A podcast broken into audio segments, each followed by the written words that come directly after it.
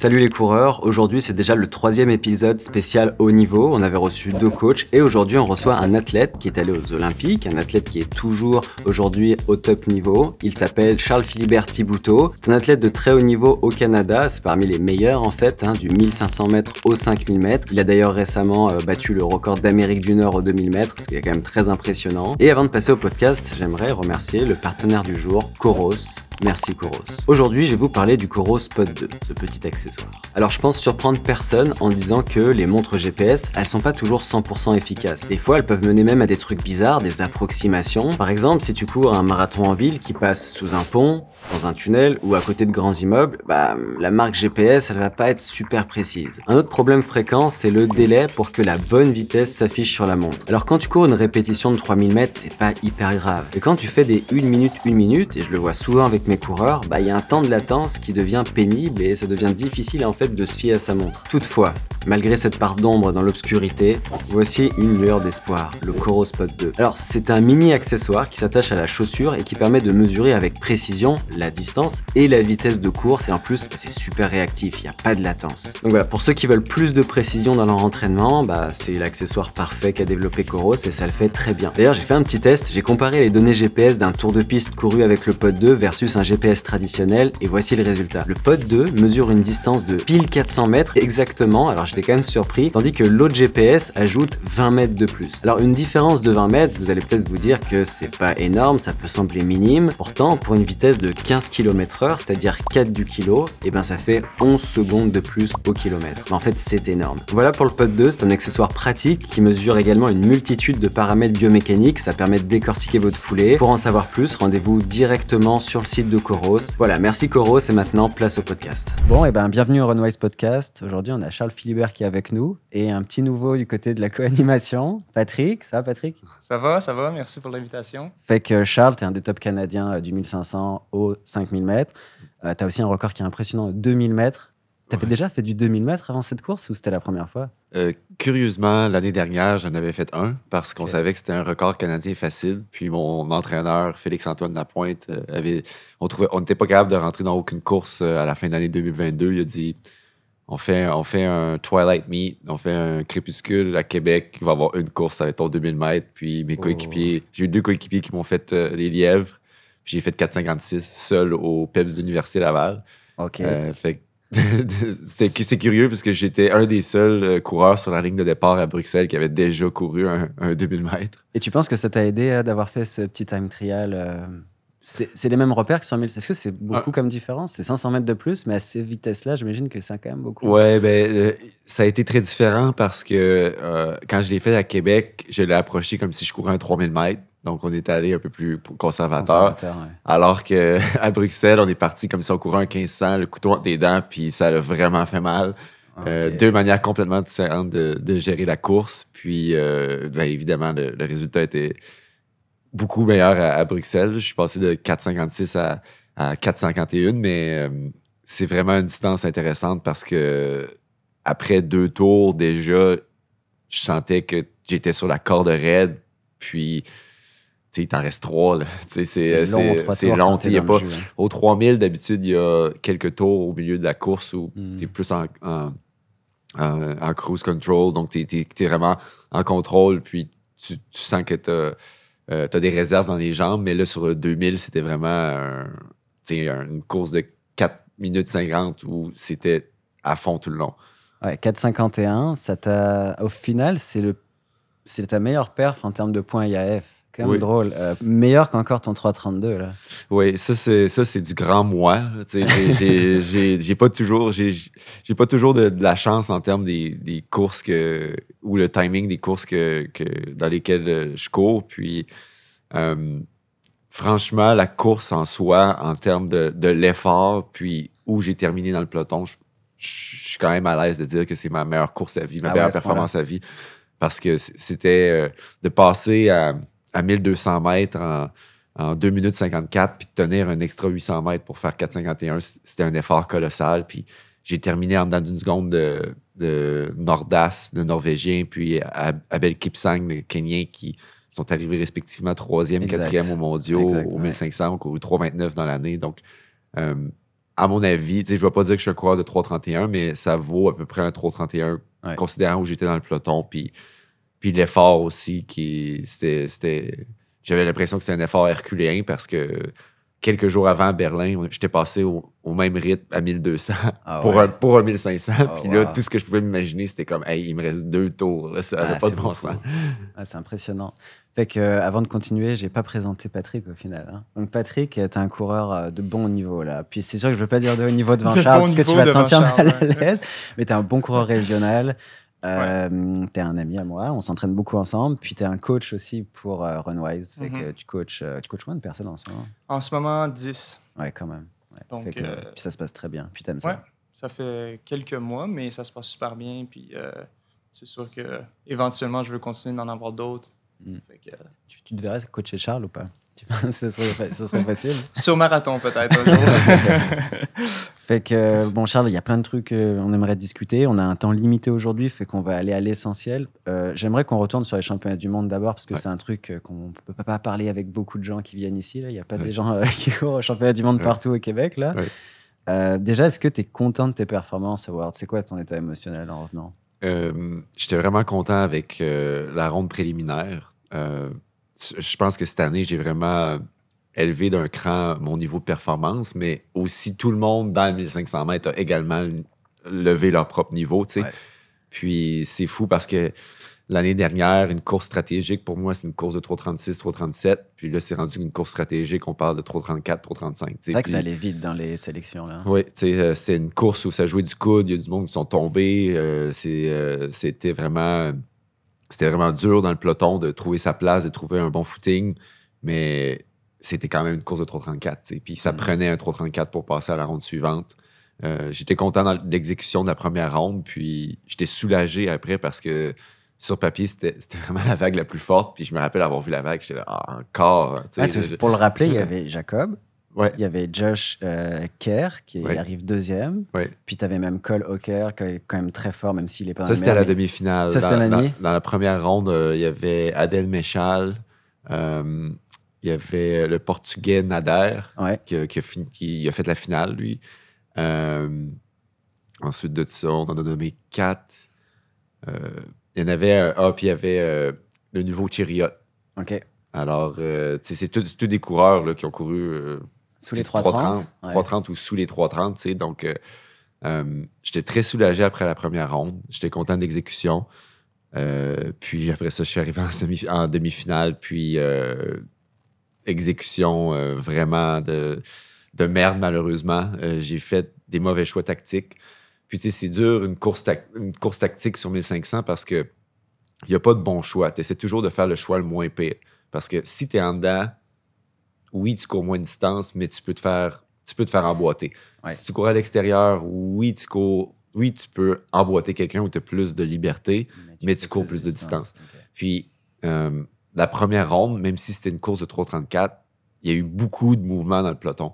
Alors, après le départ, j'ai eu un mauvais départ sur la ligne, puis j'étais dernier avec Jacob, puis je me suis dit, c'est pas grave, il va y avoir du mouvement dans le peloton, j'ai capable de, re- de remonter. C'est comme une rivière, un courant Mhm. dans une rivière. Euh, mais ça s'est pas du tout déroulé comme ça. Euh, pour la première fois de sa carrière, Jacob n'est pas passé à l'extérieur pour remonter. Donc, moi, je me suis dit, Jacob va remonter à l'extérieur, je vais embarquer dans sa foulée, je vais remonter. Il ne l'a pas fait, il est resté en dedans. Donc, première anticipation que finalement, c'est pas ça qui s'est passé. Ma deuxième anticipation, c'était qu'il allait avoir du courant dans le peloton.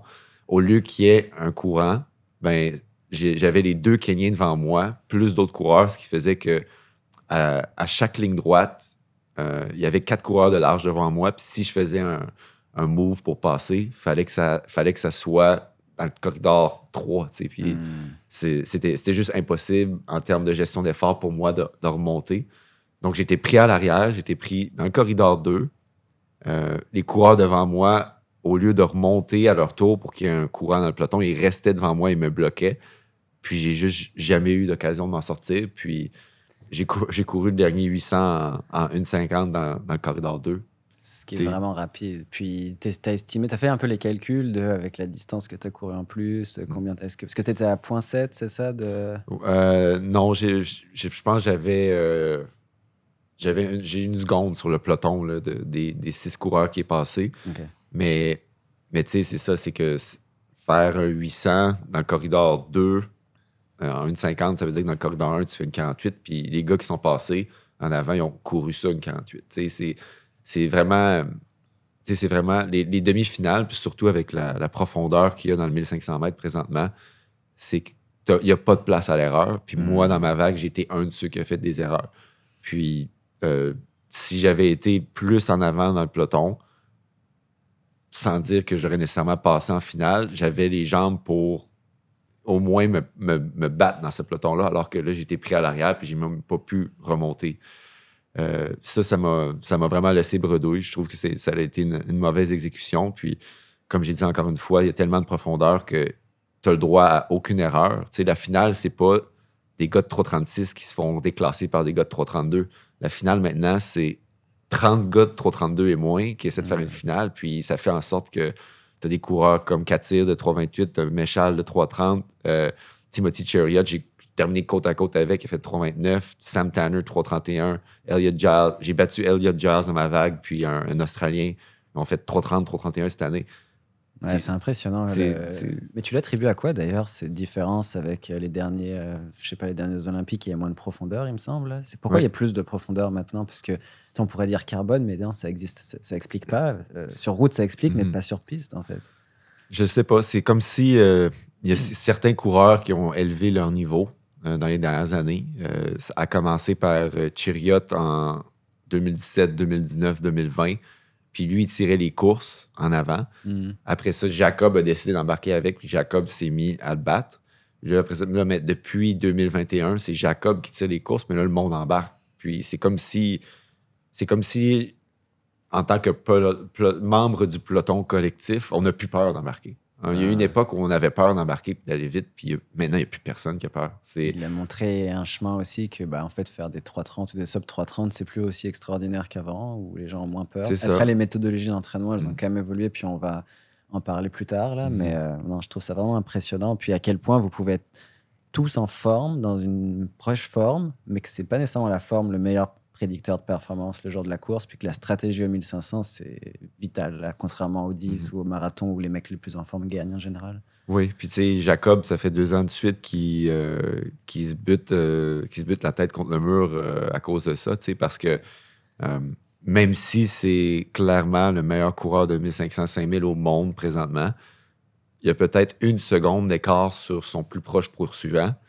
Puis, sais, si tu prends deux coureurs qui ont à peu près une seconde d'écart en termes de niveau, mais que tu demandes au coureur le meilleur de tirer toute la course, c'est sûr que c'est le coureur qui est techniquement moins bon qui va le battre. C'est euh, de penser que tu peux prendre les devants tout le long d'une course puis battre tout le monde.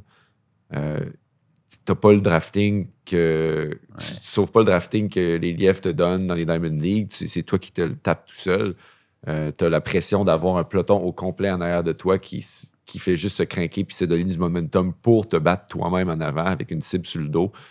Euh, tu sais, Chariot, il a gagné en 2019 de l'avant, mais le monde oublie que Jacob a gagné les Olympiques en 2021 parce que Chariot a tiré. Ok. Comment pas- ça se fait qu'il fasse cette erreur, Jacob, à son niveau? Je veux dire, Il a de l'expérience, il a deux frères olympiens, il, je veux dire, il devrait savoir ce genre de choses, mais il le fait. Est-ce que tu crois que il est très coquille, tu sais, comme gars Est-ce que tu crois que lui, il veut gagner de la meilleure des façons Ou je sais pas, il se fait genre happer par euh, la foule? Oui. ben, je pense que c'est de d'espèce de- d'optimisation des chances. Là. Mon entraîneur, euh, c'est- un concept qu'il aime, bien. tu sais. Euh, quand tu te fais des scénarios, lequel des scénarios te permet d'avoir le meilleur résultat, mais aussi le moins pire résultat? Dans le sens que si Jacob, c'était une course de 3,40, probablement qu'il pourrait se faire kicker par plein de gars et arriver cinquième. Tandis que s'il va à l'avant, puis il sait qu'il est au moins, au moins il est capable de tirer une course de 3,29, mais le pire qui arrive, c'est deuxième. Alors, il y a quand même de l'optimisation qui se fait par rapport au fait qu'il va à l'avant puis qu'il casse le peloton de l'avant. Mais quand tu prends euh, en charge le, pace pour pratiquement les trois quarts de la course, c'est sûr que tu te mets à risque contre un gars comme Josh Kirk qui a une bonne journée. Donc ce que tu dis, c'est que comme Jacob, il a un profil quand même très aérobique, il est mieux de pas partir trop lent parce que c'est pas nécessairement celui qui a le meilleure vitesse max. Mm. Là. C'est ça. Quelque chose que j'avais trouvé de super intéressant aussi euh, cette année, j'ai rencontré Josh Kerr à, Ouais. à l'aéroport, euh, puis on s'est assis, puis on a jasé après, après la- sa victoire. Mhm. Puis il m'a dit que il était content de voir que Jacob, en demi-finale, quand il est passé à l'avant, il s'est mis à saluer la foule. Parce que lui, dans sa tête, ça voulait dire que Jacob manquait de confiance en lui, puis il voulait comme Ah ouais, donner, penses? donner un extra pour se prouver à lui-même. Donc, c'est drôle comment Josh, Josh Kerr il a interprété ça comme un peu une faiblesse de la part de Jacob, puis il s'est dit en finale, je vais l'avoir parce que je pense pas qu'il est aussi confiant que tout le Ah, monde c'est pense. super intéressant. Ça se trouve, il a même pas eu la bonne analyse, mais en fait, c'était Mm. l'analyse qui lui a permis de gagner Ouais. parce qu'il avait plus peur de Jacob. Exact. aussi. Je suis juste curieux de savoir, euh, tu sais, on a parlé de gros noms tantôt, Jacob, tout ça. Quand tu te pointes sur une ligne de départ avec ces gars-là, euh, puis tu sais, c'est sûr que tu as de l'expérience, puis tout, t'en as- c'est pas tes premières fois, mais t'es-tu dans, t'es dans quel mindset? T'es-tu intimidé? T'es-tu confiant? Euh, comment tu te sens par rapport à ça? Ou tu te dis-tu, je peux les battre ce jour-là? Ouais, c'est c'est sûr que c'est fluide. tu sais, euh, la première fois que je suis allé à Monaco en 2015, j'avais un PB de 338. Je me suis aligné contre McLoufie, Mo Farah. Euh, qui qui d'autre qu'il y avait là? Il y avait, il y avait littéralement tout le monde. tu sais, Nick Willis, Centro, Kiprop, peut-être Kiprop, euh, oui, Kiprop était Mm. là. Tous ces gars-là, tu sais, c'est sûr que quand je faisais 338, j'étais comme là. euh, moi, mon rôle, c'est juste d'être à l'arrière du peloton puis de me croiser les doigts. Puis, euh, hein. je savais un peu c'était où ma, ma hiérarchie. Tu te sentais un peu imposteur, genre pas imposteur dans le sens, mais tu sais, tellement des gars que tu voyais à la télé, Sur- puis d'un coup, C'est ça, mais sur le moment, tu es imposteur, mais il faut, que tu- faut que tu chasses cette espèce de feeling-là. Ouais. Puis tu dis, si, si je suis sur la ligne de départ, ça veut dire que les- je l'ai mérité, puis il faut que j'y aille. Euh, maintenant, euh, depuis cette époque-là, les choses ont certainement évolué. Puis, euh, surtout dans une compétition comme les championnats du monde ou les Jeux olympiques, où c'est strictement les positions qui comptent et non le chrono, tu peux pas te permettre de laisser aucune personne te donner un, un edge. Puis, il faut que Mm. tu cours avec en tête que je donne tout pour gagner ma vague. Mhm.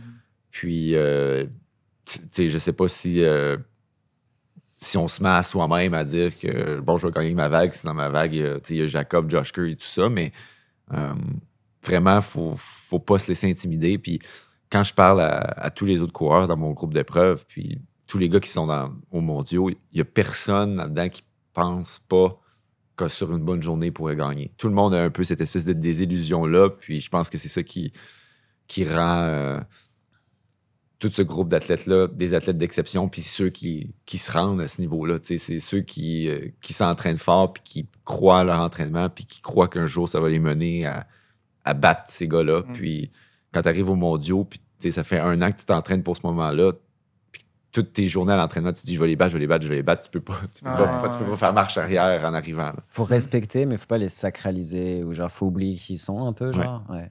Puis moi, ça me le fait là. Quand j'arrive sur une ligne de départ au Québec, dix fois plus de stress que quand j'arrive sur une ligne de départ internationale où je connais personne, tu vois. Je sais pas si ça Mhm. te fait ça un peu, mais quand tu connais des noms, on dirait que tu cristallises des, des positions, des différentiels Ouais. de niveau. Tu dis, non, ce mec-là, je l'ai jamais battu.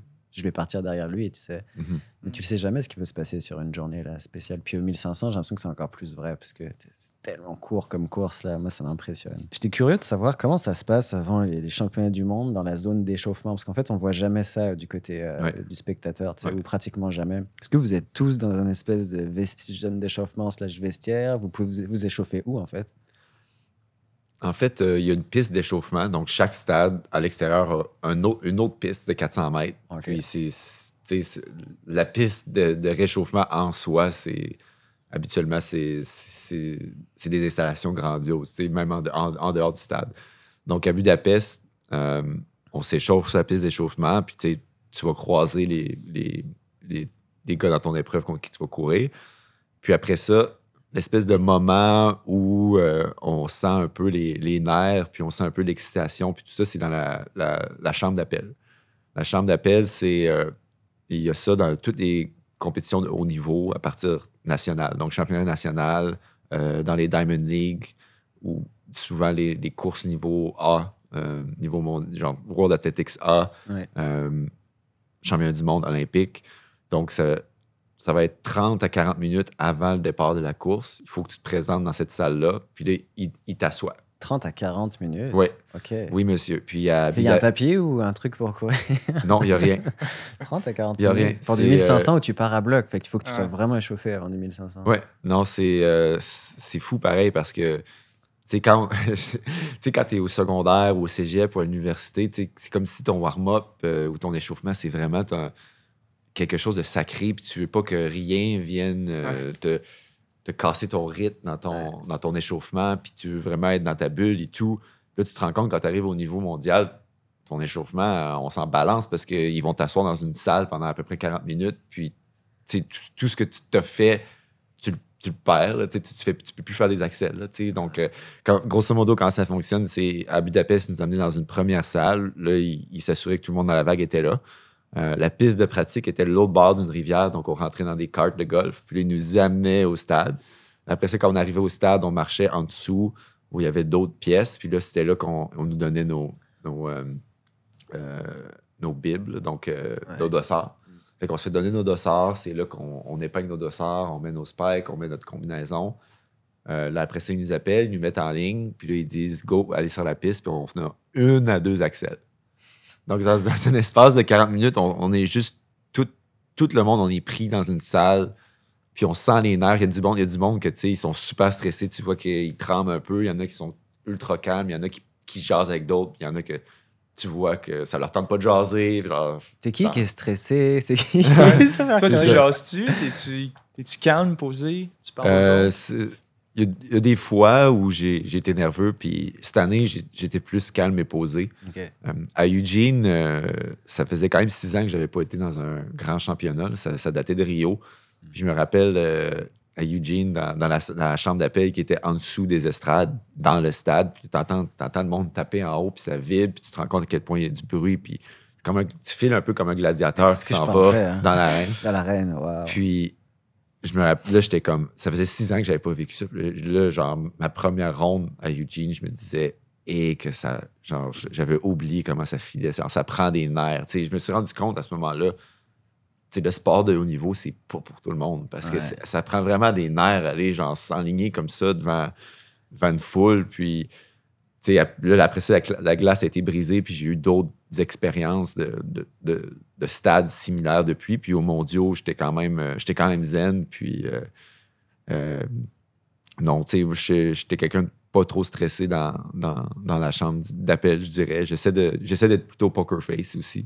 Si quelqu'un me parle, je vais lui répondre. Je vais pas nécessairement faire la grosse conversation, mais je reste plus posé, je dirais. C'est pas comme les courses locales où tu demandes à quel pace le gars va partir. tu pars à quel. Non, là, tu sais que tout le monde est là. En fait, tout le monde est là pour la même raison aussi. C'est la différence. Tout le monde est là pour gagner ou pour Mm. Oui. se qualifier selon. Mais il y a toujours des choses qui se passent dans ces, dans ces chambres d'appel-là. tu sais, euh, je me rappelle la chambre d'appel à, à Beijing, en, en Chine, pour les championnats du monde. On avait une télé, puis on voyait c'est quoi la vague d'avant, elle courait. Puis dans- à cette époque- époque-là, il y avait encore les, les- les qualifications euh, euh, par, par chrono, donc les, les Ah petits oui. culs. Puis on a regardé la vague, la vague, elle a couru 3,40, puis tu sais, qui prop était dans ma vague, puis il dit Oh, these guys are stupid. Juste comme. tu sais, C'était comme, c'était comme un peu un appel à tous de comme OK, genre, si nous, on va pas plus vite, on est vraiment à cave. Tu sais, Il y, a toujours, il y a toujours des petites euh, choses comme ça, des genres de dynamiques qui se passent dans, dans une chambre d'appel, puis c'est pas trop si le monde sont à l'aise ou mal à l'aise, puis euh, c'est c'est vraiment spécial. Ça prend des nerfs d'acier pour, pour passer à travers ça parce que c'est c'est c'est dur à décrire comment c'est c'est bizarre. Tu t'apprêtes à aller à la guerre contre 12 autres gars, puis t'es dans cette toute petite salle avec eux, puis tu te changes, puis t'es vois en bobette avant d'aller sur la piste. Puis c'est- je te jure, c'est euh, c'est c'est spécial.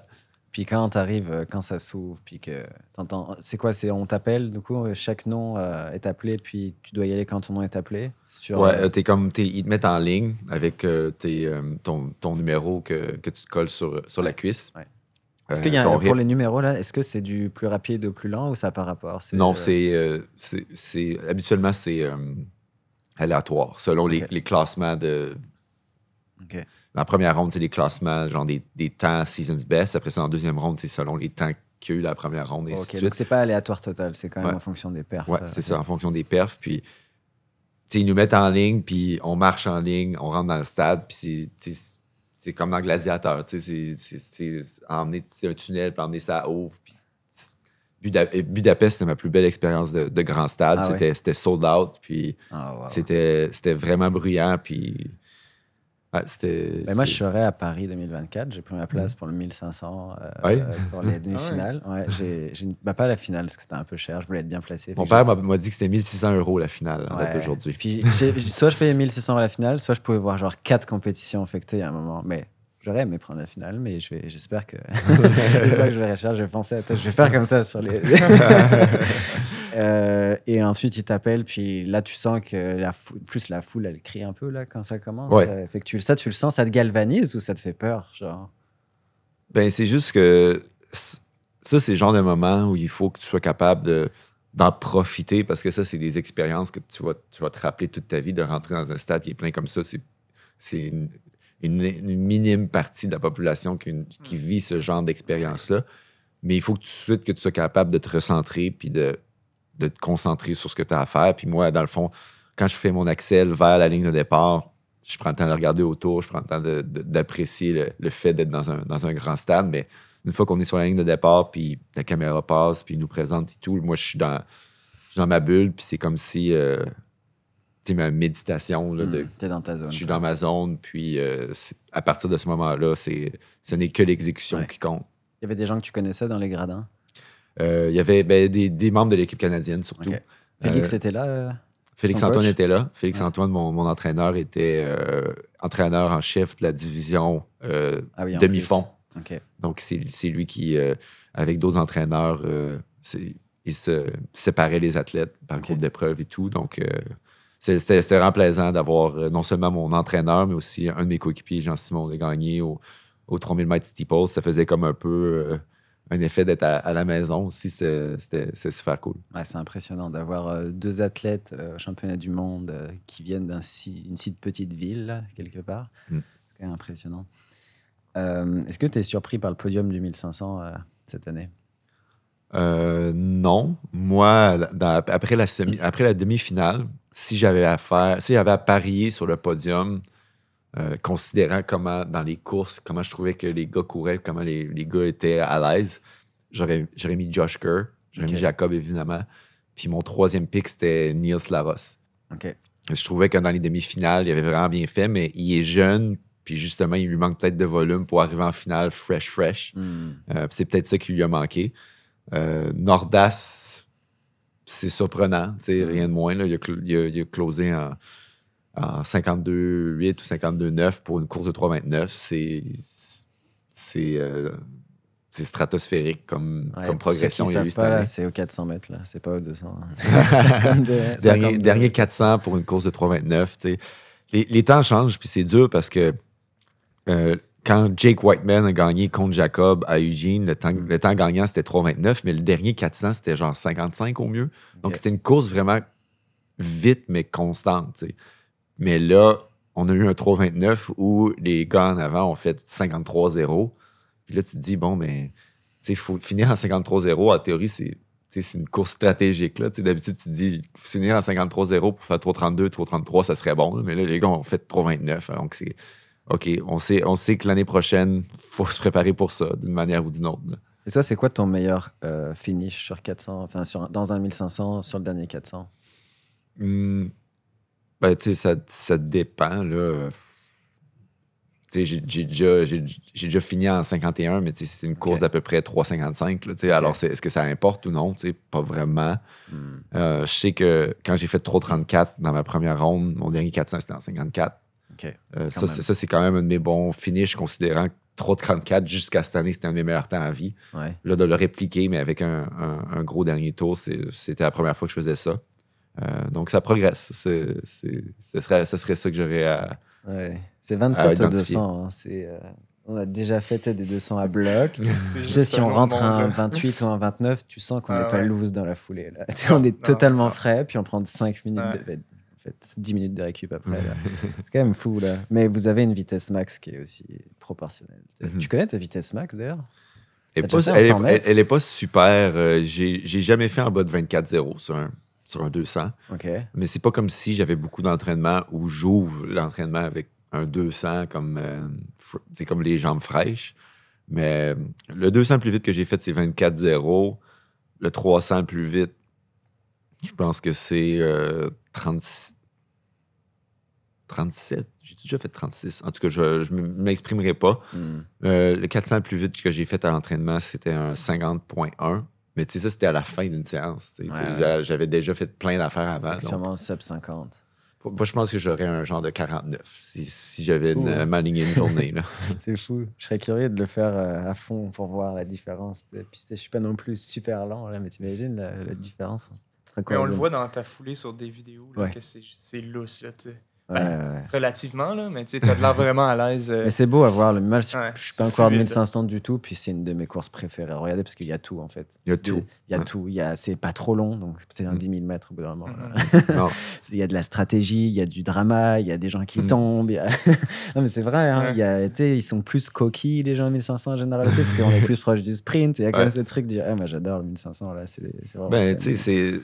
Moi, je dis toujours aux gens, ceux qui connaissent pas l'athlé, euh, ils aiment le 100 mètres, mais ceux qui aiment l'athlé, c'est le 1500. Ah c'est ouais, pas compliqué. 1500. Puis même, même, même les, les, sprinteurs ou des lanceurs dans l'équipe canadienne cette année, dont on s'en parlait à la cafétéria, ils, ils reconnaissaient le fait que le 1500 cette année, c'était fou. là. Mhm. Comment le niveau année, était explosé, puis euh, comment il y avait des temps impressionnants, puis comment, tu sais, même les gens des autres épreuves le, le reconnaissent. Fait que c'est, c'est fou quand même. Les gens, les gens apprécient le fait que ce soit le, le milieu parfait en- entre le sprint et l'endurance, je pense. Ça me donne presque le goût d'en refaire. Ah, pas moi. non, pas toi? Non. J'ai trop eu mal. euh. Ah, tu trouves que. Putain, je trouve pas que c'est le. Ouais, mais j'ai jamais fait du vrai 1500. Je peux Mais C'est pas parce que parler, l'entraînement qu'on- que je fais n'est tu pas vraiment axé là-dessus. On n'a jamais tout. fait de Donc, quand tu t'essayes, 1500 c'est ouais, et tout, mais c'est le c'est juste pénible. Genre, moi, quand je finis un 1500, je suis comme, oh, j'ai envie d'en refaire un. Alors que quand Ouais, je finis quand- un quand- semi ou un marathon, je suis zéro. Ouais, comme quand quand t'as l'aérobie dans le piton, Ouais. faire un 1500, c'est pas difficile. tu. Non. Tu- tu- Puis t'as pas nécessairement la vitesse pour aller accéder à, la, à à à à la filière lactique. Donc, Mhm. C'est un effort qui est extrêmement dur, mais quand tu finis, après deux minutes, t'es comme, ben, je me sens pas, pas si long. pire. là. ouais. Ouais. Alors que même un 5000, je trouve que tu vas quand même vraiment plus. Les, les 1500 derniers Mm. mètres d'un 5000, surtout à ton niveau, Charles, là, quand tu fais 13-12, je pense. Euh, 13-12, c'est quoi comme allure, ça? C'est du 2,37 un truc 2,37, du genre? Ok. ouais. Ouais, c'est quand même euh, 2,37 par kilomètre. As déjà... Moi, j'ai déjà fait un 2,34 sur 1000. Hmm, non. Il faut en faire 5 d'affilée. Ah, c'est impressionnant. Euh, question sur la fédération canadienne, parce qu'on ne sait pas trop comment ça se passe en termes Mhm. de support d'athlètes. Comment ça marche entre toi et la fédération? Est-ce que la fédération, elle te paye tout le voyage comme ça? Est-ce que tu as des bourses toute l'année? A un moment, tu les as plus, après tu les as re Ouais. Euh, en fait, comment ça marche? C'est ben, toutes les équipes nationales sont subventionnées par la fédération. Donc, dès que tu te qualifies pour une équipe, tu ne payes rien. Euh, nous, cette année, on a été 10 jours à, à Barcelone avant d'aller à Budapest. Après ça, on était comme dix- pratiquement une semaine à Budapest, plus ou moins. Barcelone, c'était pourquoi Pour un camp d'entraînement, on s'acclimatait à la chaleur. Euh. Puis ça, ça a vraiment bien fonctionné parce que tous les athlètes qui descendaient d'altitude, comme de- des endroits comme Saint-Moritz, qui arrivaient à Budapest, ils ont tout mal fait parce que Budapest était trop chaud. Ah. La- L'acclimatation à la chaleur a vraiment été clé pour nous, puis euh, on, a, on- on a bien géré ça. Euh, ensuite de ça, par rapport à- au financement, il y a un financement fédéral, un financement provincial. Euh, merci au provincial. Euh, Au Québec, on est vraiment euh, bien supporté. On peut, on peut avoir jusqu'à, si on est breveté au niveau fédéral, le provincial nous donne jusqu'à 10 000 de, de, de subvention. Les autres provinces, ils ont à peine, ils ont à peine 200, 300 Ok. dollars dans une année, ou c'est comme 200 par mois. C'est... Donc, au Québec, on est vraiment bien, on supporte bien nos athlètes. Euh, à, ce qui est, à ce qui advient au niveau, euh, au niveau fédéral, pour accéder au, financement fédéral, il faut que Athletics Canada nous identifie comme athlètes de haut niveau sur leur programme de haute performance. Puis eux, comment leur programme de haute performance fonctionne, c'est que c'est comme une pyramide. Euh, si tu es jeune, puis tu as une bonne année, ils vont te supporter, puis tu as un peu du lousse pour avoir des mauvaises années parce qu'ils pensent que ton potentiel est là. Mais un coureur comme moi, qui est plus en, en fin de carrière, euh, si je régresse d'une année à l'autre, eux, dans leurs statistiques, ils ont comme des, des, algorithmes avec des statistiques qu'ils ont ramassées avec de- des données sur des, pratiquement toutes les performances des coureurs des, sur plusieurs décennies. Ben, c'est un peu genre, si tu es plus vieux puis tu as une mauvaise année, ben, on te sort parce que les odds que tu dois redeviennes meilleur sont plus là. Donc, c'est comme un peu une pyramide, puis c'est vrai- c'est assez ingrat. Moi, c'est- moi je peux pas dire que c'est un système auquel je, euh, j'adhère à 100% parce que c'est comme si tu arrives à un niveau genre top 16 au monde, une année tu arrives 15e, mais après ça, une année tu l'échappes, tu arrives 20, 22e. Puis c'est pas parce que tu es moins bon, c'est juste parce que les circonstances sont faites Ouais. au championnat que tu as moins bien fait. Ben là, tu es comme sur la corde raide ou euh, tu as l'impression un peu de. euh, d'avoir un bourreau euh, avec une hache au-dessus de toi qui est comme euh, là, t'as pas bien fait cette année, on va te canceller. Ouais. Alors que tu es dans les top 20 au monde, puis qu'il y a un athlète.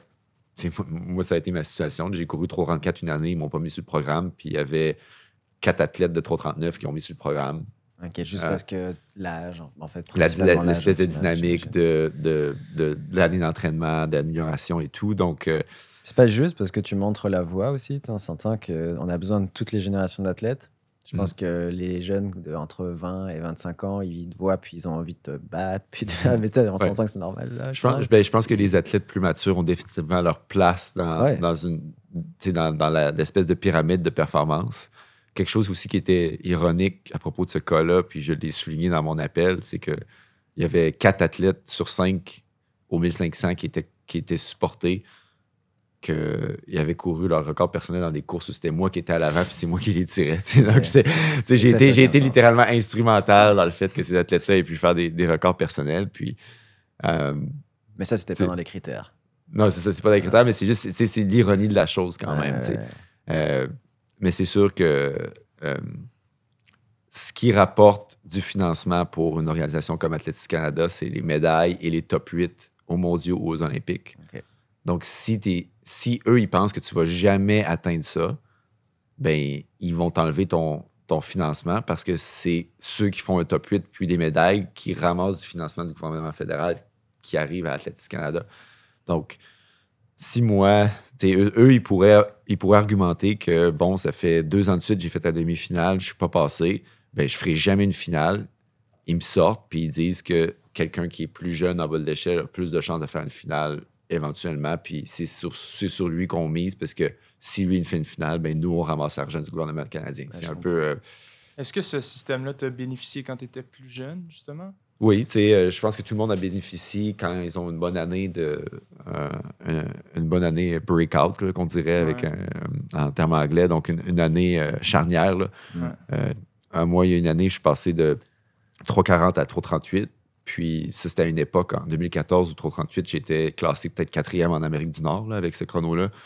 Puis, tu sais, euh, après avoir fait ce- cette année-là, après, après ça, tu sais, j'ai, j'ai couru 3,34 deux années de suite. Puis j'étais dans tout ce système de financement-là. Puis ça m'a énormément aidé, évidemment, d'avoir été identifié à- en courant 3,38. Donc, euh, tu sais, c'est sûr que ça prend une espèce d'équilibre entre les plus jeunes qui, qui poussent, puis que c'est dur pour eux de, d'avoir c'est ça, cette espèce d'année charnière-là où il y a vraiment une, gros, un- une grosse explosion en performance, mais aussi aider ceux qui. Tu sais, à 338, tu vas pas au mondiaux, là, tandis que là, je vais au mondiaux. tu sais, Je fais, je fais partie de l'équipe de ceux qui vont au mondiaux puis qui se battent pour peut-être une finale. Donc, veux-tu vraiment enlever ton financement à quelqu'un qui, qui se qualifie au mondiaux puis qui fait, fait partie de l'équipe puis qui pousse l'équipe vers l'avant? tu sais, Donc, euh, euh, Ça prendrait plus d'argent en général, en fait. plus d'argent en général. C'est, Ouais, un jeu zéro somme. tu. Si enlèves, si t'en donnes à quelqu'un, t'en enlèves à quelqu'un. Puis c'est comme ça dans bien des domaines, malheureusement. Ah, puis ça crée une rivalité entre les athlètes d'un même pays aussi, là, ce qui est dommage, mais c'est en même temps nécessaire aussi. Fait qu'au final, cette année, euh, ton 3,32,94, ça te place deuxième. Je sais pas si tu déjà deuxième au Canada ever, tu dans l'histoire du non, Canada. euh, à- au début de la saison, j'étais à 3,34,2, j'étais cinquième. C'est quand même une grosse différence. Là, tu es Mhm. passé deuxième derrière, et puis du coup, je regardais, derrière la meilleure perf qui est euh, de 1972, là, Kevin Sullivan, c'est ça? Non, il a- il- non, Kevin est né en 1972, mais il a Ah, c'est son date de naissance. Je, Ouais. trouvais ça vraiment. Je me suis shit, Non, parce que 72. Kevin, Kevin Sullivan est arrivé cinquième aux Jeux olympiques en 2000. Ok, mais c'est quand même 1500. vieux, du coup, 2000. Ouais, fait que, il, a couru, il a couru ses chronos en 99-2000, c'était ses Ah, bonnes années.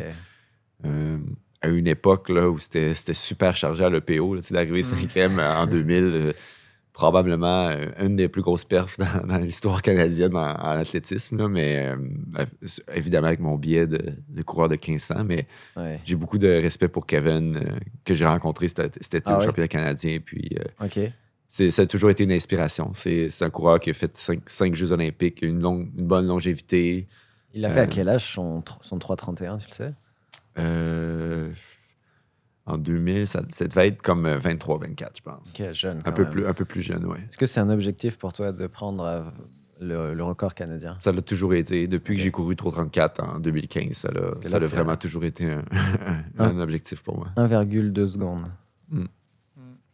C'est pas beaucoup, mais en même temps. Non, mais je suis là. Puis, tu sais, euh, en faisant, je fais un peu abstraction du record canadien quand je pense à mes objectifs pour la prochaine année. Puis, mon objectif la prochaine année, surtout considérant que j'ai déjà le standard olympique, c'est il faut que je me rende en finale, puis qu'en finale, je fasse 3,29. Puis, dans les deux dernières années, si tu faisais 3,29 en finale, tu faisais une médaille. Ouais. Euh, je pense qu'avec une année, une bonne année comme j'ai eu à 3,32, peut-être un 3,31 dans les jambes, de ce que le 2000 mètres témoigne, euh, de penser que je peux aller retrancher un 2 secondes et demie avec une année de Mhm. préparation qui, où tout va bien, disons, on touche du bois, où pas de blessure, pas de maladie, pas de rien. Hmm. Puis j'ai pas à faire euh, 15 compétitions au mois de mai puis au mois de juin pour essayer de me qualifier. Là, c'est sûr que tu vas au JO. Là, t'es qualifié, c'est bon. Ça prendrait, dans le fond, trois autres athlètes canadiens qui feraient le standard. Donc là, ça- après ça, ça se jouerait au, au championnat canadien. Ok, fait que c'est peu probable. Peu probable parce que Mm. le standard à 3,33,5, euh, il y, a deux- il y a deux athlètes dans l'histoire qui, qui ont fait ça à au. Canada. Ouais, faudrait que d'un coup, il y ait comme. un- Mais c'est pas, il faut pas l'écarter. Ouais, Euh, ouais. Très franchement, il faut pas l'écarter. Mais euh, je, je pense que je suis en bonne position, puis je peux aller de l'avant juste en me concentrant sur arriver prêt au jeu. Ça change quoi concrètement euh, Déjà, bon, j'imagine que c'est moins stressant psychologiquement d'avoir le standard plus ou moins maintenant. Mais au niveau de ta périodisation, de comment ça va marcher l'année prochaine, ça change quoi? C'est immense. Ok. Tu sais, moi, euh, de, en mai-juin, j'ai couru six semaines d'affilée. Je suis parti de Vancouver, j'ai fait New York, je suis retourné à Vancouver, j'étais allé à Portland, j'étais allé en France, j'ai fait deux courses en France, je suis revenu à Montréal. Six semaines d'affilée de compétition. Ça, c'est six semaines où euh, l'entraînement aérobique prend le bord parce que tu es toujours en train de, de Hmm. taper, course, taper, course. Après ça, la France, euh, donc du Québec, je, je retourne à Vancouver. Après ça, Vancouver, je m'en vais en Pologne. En Pologne, sérieux, j'étais tellement fatigué encore de ces, de ces six semaines de compétition-là que euh, le décalage horaire m'a mis à terre. J'ai pas dormi trois jours avant ma course. J'ai été comme un zombie sur la ligne de départ. Puis c'est quasiment un miracle que j'ai fait le standard olympique là-bas de, en courant 3,33, là, c'est 3,33.2. ça. J'ai- C'est presque. J'y repense à comment je me sentais cette journée-là. Puis c'est presque un miracle. Puis quand je regarde ça, tous les gars dans le classement mondial qui ont couru 3,32 ou moins, ils sont tous basés en Europe. Euh, au lieu d'avoir fait, dans, cette dans la même période que moi, au lieu d'avoir fait huit courses, ils en ont fait trois ou quatre. Mhm. Euh, ils sont basés en Europe. S'ils ont à faire une course, c'est trois heures de train ou de, de vol avion maximum. Donc, pre- presque pas de transit, aucun décalage horaire. Moi, moi, c'est, là que je le vois, le, le gap. C'est ma gestion de, de, de la périodisation qui m'a énormément fatigué. Si j'ai fait 3,33 dans ces conditions-là, je suis convaincu que je, je peux faire beaucoup mieux si on, si on fait les choses différemment. Puis comme j'ai le standard, on va pouvoir le faire. Parce que moi, c'est ça qui me qui attire mon attention quand je vois toutes tes cours. Je me dis, premièrement, autant de voyages, de jet lag, d'avion. On sait qu'il y a des études qui montrent que un des facteurs qui fait que les athlètes ont bien performé post-Covid, c'était les voyages. Et puis le facteur qui expliquait en fait, c'était le sommeil. Mm. C'est qu'apparemment, ça casse vraiment le beat du sommeil. Puis on sait que le sommeil, c'est quand même un des, clés là, pour, pour, pour récupérer.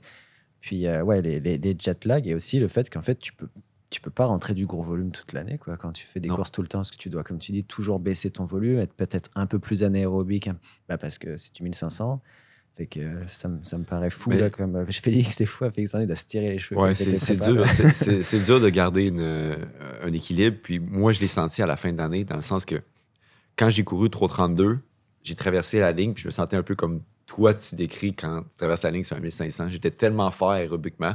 J'ai couru 3,32, puis j'étais comme, ça je, pourrais- je peux en faire un autre. Comme, euh, c'est comme si le- mon aspect limitant cette journée-là, c'était un peu la vitesse, mais mon, mon système aérobique était vraiment, vraiment à point.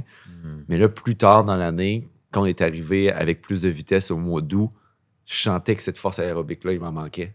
Ouais. Puis, c'est vraiment pas fou de penser que si j'avais pas fait six compétitions d'affilée, plus un voyage à- à- en Pologne de la côte ouest, que j'aurais pu, j'aurais pu intégrer beaucoup, beaucoup plus de- d'entraînement euh, pour entretenir ma force aérobique dans mon, dans mon programme, en plus de la vitesse que j'ajoutais en fin de saison. Mhm.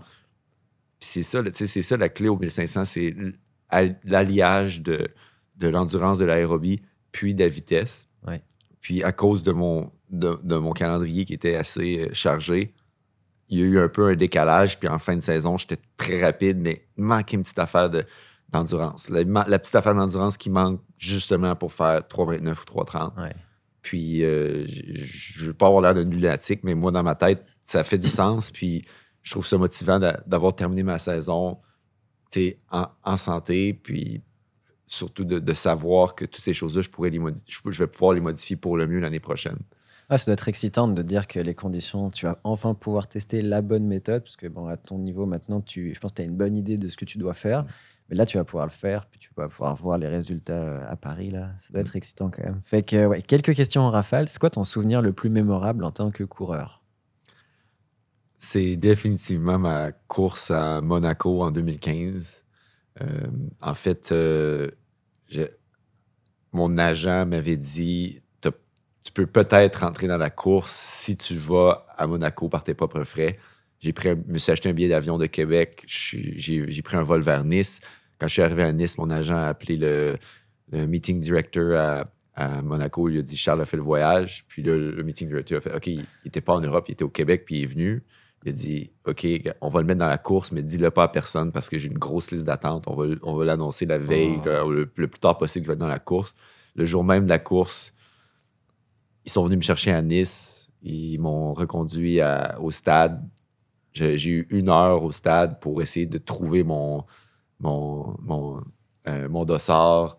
Euh, tout, tout était là, vraiment dernière minute. Puis Improbable. un peu. improbable un peu. Puis je suis arrivé, j'ai couru une- la course de ma vie à cette date-là. Je suis passé de 3,38 à 3,34. Puis je me rappelle les émotions après la course. C'était juste. euh, c'était de l'extase, puis c'était des larmes de joie. Puis c'était la réalisation que.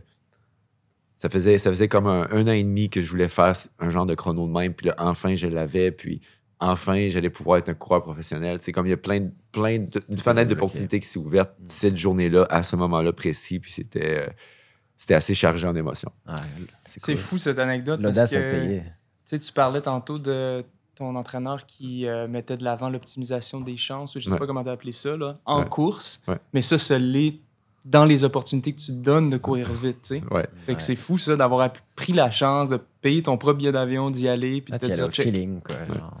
Mais tu sais, c'était une période de ma vie, ça, où, euh, tout le long de mon, ma carrière universitaire, euh, je travaillais à, à temps partiel, j'ai ramassé de l'argent, je restais chez mes parents, donc j'ai pu, j'ai pu sauver quand même un bon montant. Puis quand c'était le temps pour moi, cet été-là, l'été de ma graduation universitaire, de vraiment tout miser sur moi-même Mhm. pour aller en Europe puis retrouver les courses pour avoir cette espèce de, de, de, de breakthrough-là Mhm. j'avais les moyens de le faire. Puis ça, ça a été des années de préparation vers ce moment-là. J'étais financièrement prêt à faire un grand saut cet été-là. Puis il fallait prendre des chances. C'est, là où j'en étais dans ma carrière.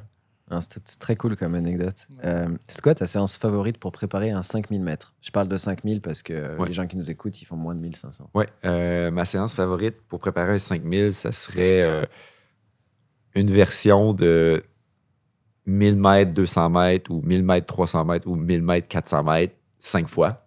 Ok. Fait que t'enchaînes 1000 mètres, Tu 500 fais, mètres. dans, le fond, dans le fond, tu fais. euh, lui que j'ai fait cet été, c'était 1000 mètres, euh, une minute de récup, 300 mètres.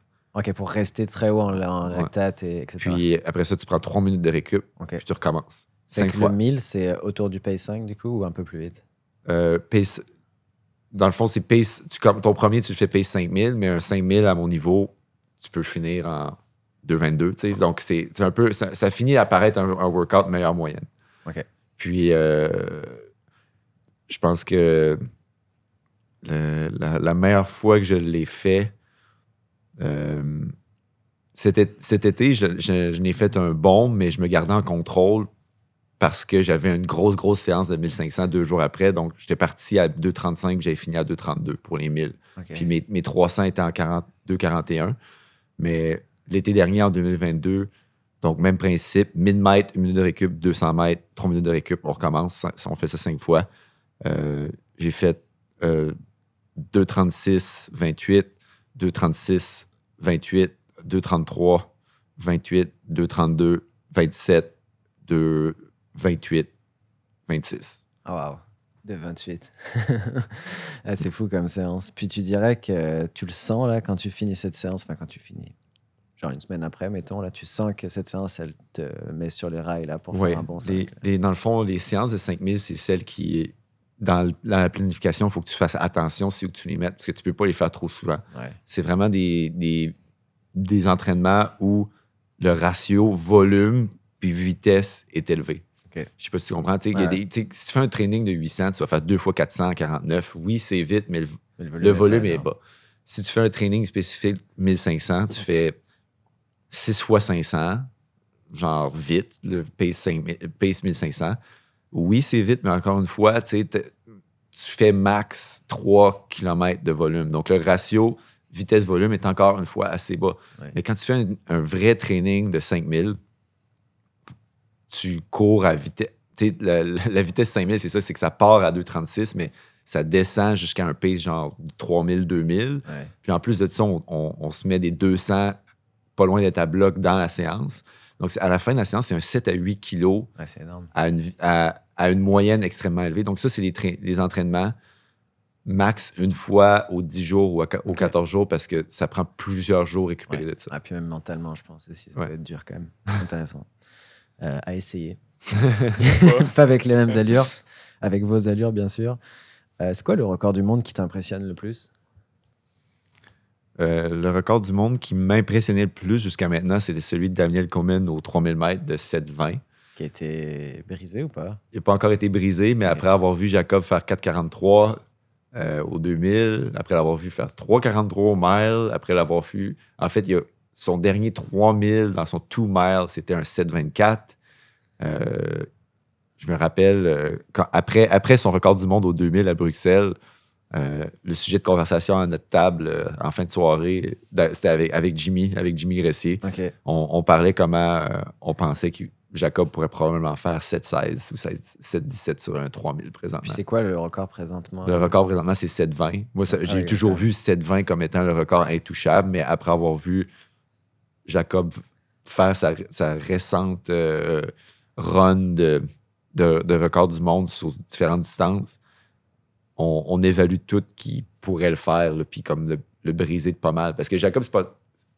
C'est un bon coureur de 1500, mais probablement que sa distance optimale, c'est le 3000. On puis dirait, ça, hein. ça fait peur. Ça fait peur comment il pourrait courir un, un 3000 Mhm. rapide. Puis le 3,26 de Hicham El Guirouj, est-ce que tu penses qu'il va tomber un jour? Moi, je pense que ben, tout est une question de s'il reste en santé puis il peut continuer à, à- à bâtir sur son momentum actuel. Mais moi, je pense qu'il pourrait le faire. Trouve ça fou comme tu on voit plus, on voit jamais de course sous les 3,27, même sub 3,28, c'est super rare là. Cette année, c'est arrivé Ouais. une fois. Est-ce que Ouais. c'est arrivé plus? Je suis pas sûr. Ça arrive pas souvent, non? Non. Fait que t'imagines, c'est encore une parce que c'est 3,26,00, ce qui rend le Ouais. record encore plus emblématique parce que c'est comme 0,0 là. C'est que ça veut dire que quelqu'un pourrait faire 3,25. Ça prend un quelque chose dans le 3,25. genre, C'est ça, c'est fou là. c'est- dans l'imaginaire de se dire qu'un 3,25. un- ouais. un 1500, 3,25, c'est possible. Toi, tu cours 3,35, t'es dans les meilleurs. Puis là, il y a un mec qui te met 10 secondes. sur Ouais. 1500 Non, c'est c'est humiliant. c'est trop- c'est là où tu te rends compte qu'en fait, quand tu es un amateur, tu vois les pros comme c'est les meilleurs, puis tu les mets dans la même boîte. Mais tu sais, quand on rentre dans ta boîte, tu te rends compte qu'il y a encore une autre hiérarchie Ouais. boîte. Puis là, t'es comme. c'est fou un peu. hein. Ouais.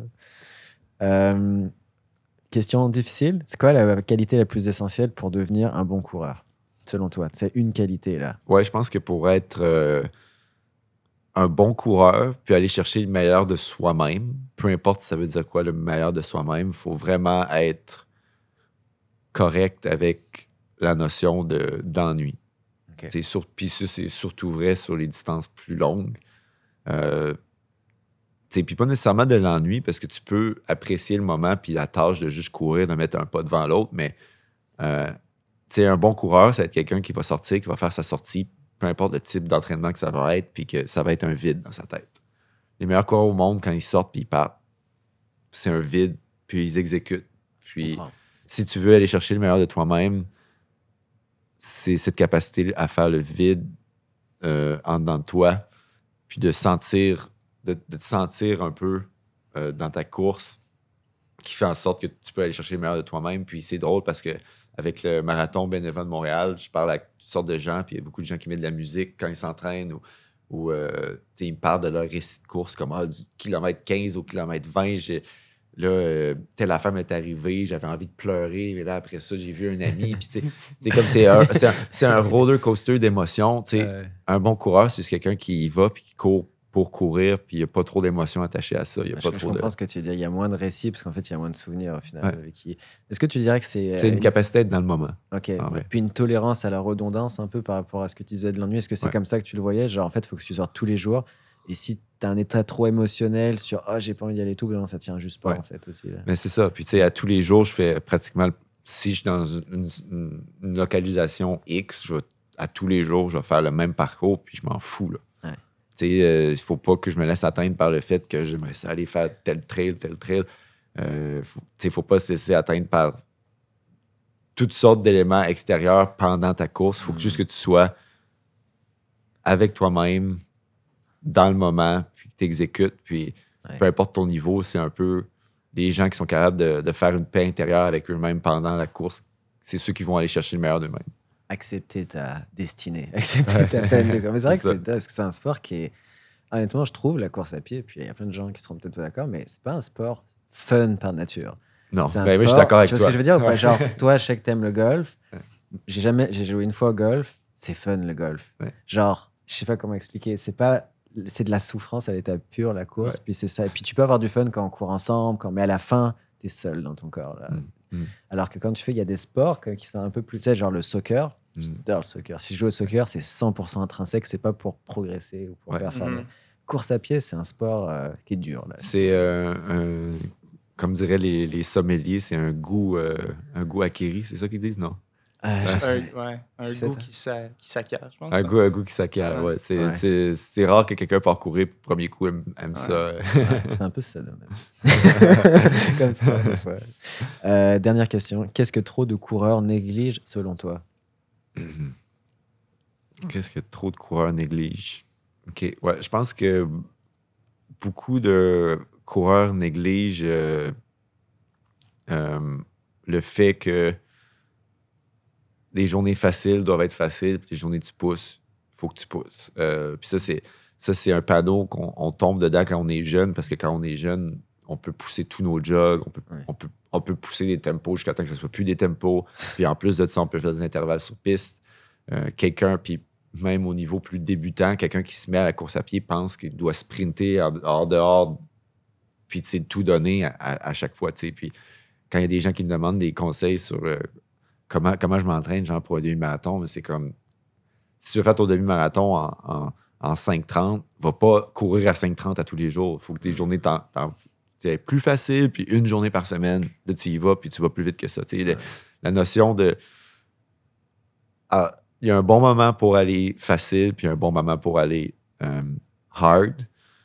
Puis ça, c'est quelque chose que tu apprends avec la maturité, parce qu'évidemment, à 32 ans, je pourrais pas pousser à tous les jours comme un malade, mais je suis devenu vraiment meilleur pour, dans mes journées faciles, je récupère pour vrai. Puis les journées difficiles, quand j'arrive sur la piste, la, la version actuelle de moi ferait peur à ma version de 25 ans. Dans le sens que ce que je fais sur piste présentement, c'est monstrueux à comparer de ce que je faisais il y a quelques années. Puis je le fais, en- non seulement je le fais mieux, mais je le fais en contrôle. Ok. Puis C'est parce que j'ai une meilleure capacité à reposer quand c'est temps de me reposer, puis pousser quand c'est temps de pousser. Donc il y a plus de modulation dans les efforts, plus d'amplitude. Ouais. Je pense que dans un podcast, tu avais entendu dire que tu étais passé d'une programmation à euh, une séance de qualité, un jog, une séance de qualité, alors que maintenant, tu aurais peut-être deux jogs entre tes séances Ouais. de qualité, donc plus de variations, donc plus possible de polariser. Euh, je suis passé exactement à la même programmation en changeant de coach. Maintenant, je me fais coacher par Reed Coolset. Puis Mm. Euh, lui, il me fait mardi entraînement, vendredi entraînement. Ouais. Puis j'ai remarqué exactement ce que tu disais dans le podcast, que je m'entraîne plus fort, mais comme il y a plus de repos, je le sens pas nécessairement dans la charge de Mm. fatigue. Toi qui as plus de- d'expérience avec ça, est-ce que c'est un peu ça que tu as ressenti que tu... Oui, c'est ça que j'ai ressenti. Puis c'est aussi une espèce de, de technique que la maturité entre encore en ligne de compte. Il faut que tu te fasses confiance. C'est parce que de ne pas avoir l'espèce de, de feedback ou de, de, retour, euh, l'espèce de, de, euh, retour euh, instantané que quand tu fais un entraînement aux deux jours, de dire, ben là, si j'ai fait tel pace 1500 le lundi, mais là, mon pace 1500 était un peu mieux mercredi, là, mon pace 1500 était un peu mieux vendredi, de comme être, euh, être un peu euh, esclave à cette espèce de, de, euh, de feedback instantané-là. Quand tu fais la programmation avec plus espacé, euh, où tu donnes plus de temps pour récupérer, mais que tes entraînements sont plus tough, tu sais, c'est, mettons, l'entraînement de 5000 que j'ai dit un peu plus tôt, c'est un peu comme si je fais cet entraînement de 5000-là, puis le, le prochain entraînement de 5000 que je vais faire va probablement être dans juste 14 jours, mais j'ai confiance que dans 14 jours, ce- cet entraînement de 5000-là va avoir été assimilé, puis je vais être capable de pousser encore plus 14 jours plus tard. Ouais. Puis il faut, faut être en mesure de se faire confiance, puis ça, c'est quelque chose qui n'est pas nécessairement facile comme athlète, puis c'est vrai pour n'importe quelle discipline. Combien de jours pour toi, dernière grosse séance avant euh, une course en général? Je sais que euh, quand j'ai fait la formation entraîneur avec euh, Félix Antoine, là, lui il disait un peu J-10, dernière Ouais. grosse séance. Est-ce que vous êtes toujours euh, là-dessus ou Oui, c'est. on, on- on a à peu près un J-10, ça va être une, une séance clé. Puis aussi, je dirais que à peu près 5, 4 à 5 jours avant, je vais faire une autre grosse séance. Puis contrairement à beaucoup de monde, puis il y a- tout le monde sur le circuit professionnel est, est vraiment surpris quand, quand il me voit faire ça. Mais Ah ouais. comme je, je fais une grosse séance 5 jours avant, Genre dans- mardi pour samedi ou mardi pour, pour, dimanche mardi genre? pour samedi.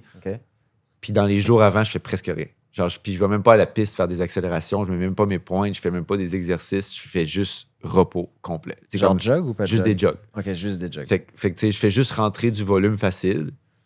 Puis encore une fois, ça prend la confiance. Ça prend la confiance de dire que ben, ma dernière bonne séance, c'était il y a cinq jours. Ouais. J'ai pas besoin d'aller sur la piste, faire des lignes droites euh, de 100 mètres en 11.9 pour, pour me valider. Moi, je sais que si je vais faire des lignes droites en 11.9 la veille de ma course, ben, euh, je dépense des cartouches euh, au niveau, euh, au niveau neuromusculaire. Puis des fois, j'arrive le jour de la course un peu flat. Mais moi, j'y vois avec le contraire. Une grosse séance longtemps avant. Mm. Puis après ça, juste des, des entraînements relax. Puis le jour de la course, ben bang. C'est à essayer. C'est ce que j'ai fait cette semaine, tu vois. J'ai une grosse, grosse Mm. séance mardi. Euh, je cours demain. Puis je vais pouvoir te dire ça marche. Là. Ouais. Mais pour de vrai, je me sens vraiment bien d'avoir mis un gros effort parce qu'en fait, ça, ça fait un peu taper euh, exponentiel. Mhm. Peut-être tu remets un peu une cartouche, pas le plus gros non plus Ouais. parce que je pense des fois c'est trop lent. Puis après, le temps que tu. C'est pile le temps en fait que tu récupères. Puis le jour de la course, t'es comme Ouais. boum. J'ai Ouais. hâte d'essayer ça. Mais comme tu dis, par exemple, sur du marathon où tu as un shot dans l'année ou deux, il faut l'essayer avant. Là, sur euh, Ouais, exact. peut-être plus courtes. Mais ça, c'est toutes des choses que tu expérimentes à travers les années. Puis j'en ai fait des années où je mettais les pointes la veille de la course, puis je faisais des lignes droites rapides. Ou... On a tout essayé ça, puis on s'est juste rendu compte que euh, les, les, les, les fois où j'ai bien fait, c'est les fois où quasiment j'étais paresseux. C'est juste une grosse séance quelques jours avant, puis après ça, c'est juste des jogs tranquilles. Puis, puis c'est ça, je, je, je, sur, euh, sur le circuit Diamond League, puis tout le monde va à la piste, puis tout le monde met leur point. Puis là, ils sont comme, toi, tu fais quoi? Je, je, je jogue autour de la piste. Moi, je, je fais juste jogger, là, tranquille. On se voit, tu sais, on se voit demain, ça. On se voit demain, on se voit demain à la course, là, tu sais. Ouais, T'as déjà fait ça ou pas?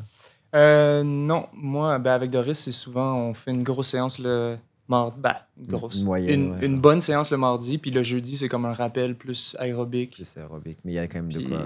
Mais tu vois, Doris, il- on l'avait essayé à l'époque, là, il voulait. Mais c'est ça qui est dur, c'est qu'en plus, ça marche grave pour Charles. Tu vas laisser avec un autre athlète, ça va Ouais. super bien marcher ou peut-être pas du tout. Puis ça Ouais. se trouve, c'est le hasard. Ça se trouve, ça n'a rien à voir avec ça. C'est ça qui était. Tu sais, moi, je, moi, je trouvais que l'aspect dans tout ça qui, euh, euh, qui fait du sens pour moi, c'est juste que au, au niveau euh, neuromusculaire, j'ai beaucoup de puissance, mais quand j'utilise cette puissance-là, j'ai besoin de temps pour récupérer. Donc, même si c'est la veille de la course, c'est deux lignes droites que je fais, Ouais. s'ils sont assez puissantes, ça va être assez pour euh, que j'en ai un peu moins dans la batterie le lendemain.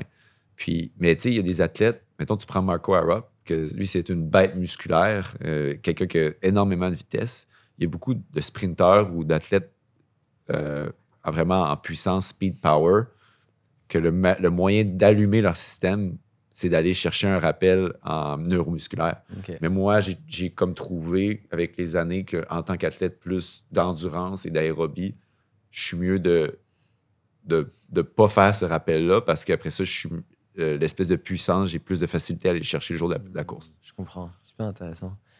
Euh, fait que j'aimerais parler un petit peu plus d'entraînement, mais tu sais, un peu plus euh, précisément. Là. Euh, déjà, je voudrais savoir, pour les gens qui nous écoutent, moi je le sais, mais toi, tu t'entraînes où au Canada? Euh, je m'entraîne majoritairement à Vancouver. Ouais. Euh, les hivers sont plus cléments. Euh, aussi, là-bas, j'ai une, physiothérapeute de confiance. Puis, c'est vraiment le travail en concert avec elle depuis 2020. Tu sais, de 2020, c'est vraiment l'année que j'ai décidé de passer plus de temps à Vancouver pour justement être avec elle. Puis, ça a vraiment été le point tournant euh, dans ma carrière euh, où j'avais vraiment un mauvais mom- momentum, puis j'ai été capable de renverser la tendance. Ça a été parce que j'ai passé du temps avec elle, euh, travailler énormément sur la biomécanique, puis même quand je suis en santé, pas blessé. Quand je suis à Vancouver, je la vois deux fois par semaine. Puis on fait du fine-tuning. Donc, on réaligne tout. Euh, après une grosse séance, on- on- je m'assure toujours que tout est bien aligné. Puis on, maintenant, on fait du renforcement sur cette nouvelle biomécanique optimisée-là. Pendant un bout de temps, c'était de la réhabilitation, c'était euh, soigner des blessures, mais là, maintenant, on fait de la, la biomécanique optimisée, tu sais. OK. Puis euh, c'est pour ça, pour ça que je travaille avec elle. Fait que toi, tu sens que si tu arrêtes la physio, euh, ton corps, il, petit à petit, il prend des travers, biomécanique se dégrade, et là, à tes vitesses-là, tu peux pas trop te permettre. quoi. Oui, c'est ça. Puis, tu sais, dans le fond, c'est que j'ai couru pas mal d'années. Je dirais, de 19 ans à 24 ans, je m'entraînais extrêmement fort, voire limite euh, surentraînement sur une biomécanique qui n'était pas idéale.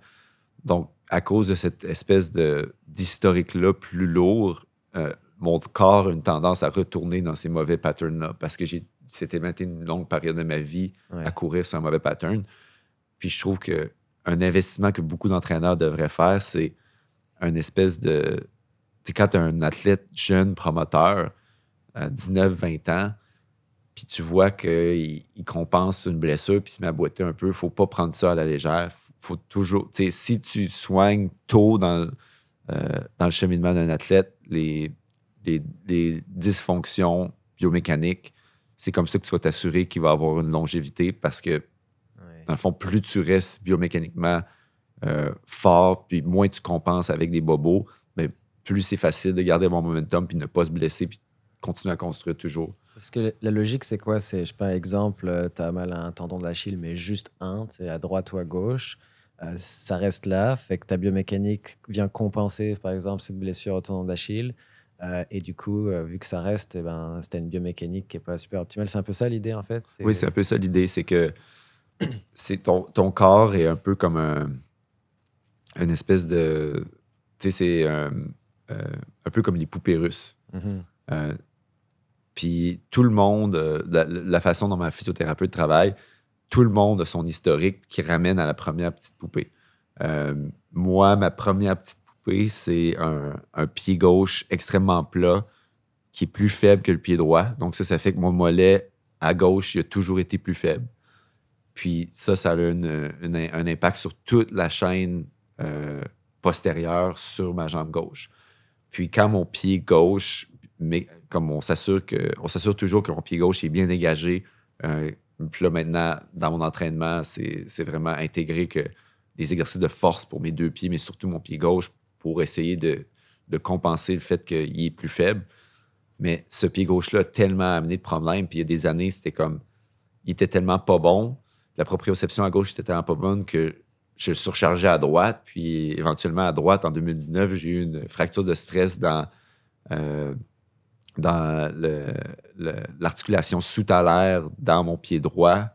euh, que j'ai pas couru pendant six mois. Puis c'est ça, c'est juste parce que mon, ma jambe gauche était tellement rendue faible que tout mon poids était shifté à droite. C'est la droite qui prenait tout. Puis là, éventuellement, j'ai eu une fracture de, de stress. Là. Puis, j'ai eu problème tendon d'Achille à gauche, à droite, mollet, déchirure mollet à gauche, déchirure mollet à droite. Puis, toutes ces blessures-là, c'est un peu une, euh, une dynamique dans ton corps. Ton corps essaie de compenser. Puis moi, mettons, ma première petite statuette de, de poupée russe, c'est mon, mon pied gauche. Là, éventuellement, ça a été.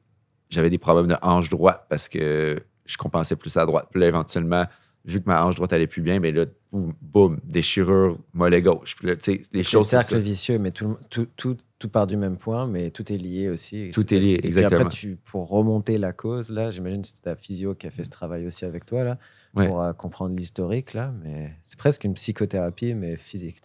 Ouais. Genre, tu dois refaire Ouais. le souvenir d'il y a six ans. Ah ouais, ok, c'est que ça. Ouais, tu sais, puis j'ai, tu sais, moi, tu sais, j'ai une, j'ai une, euh, une ex-conjointe qui elle s'était bri- elle, a consulté cette physiothérapeute-là aussi, puis euh, elle s'était cassé la cheville dans un accident de, de ski, je pense, quand elle était jeune.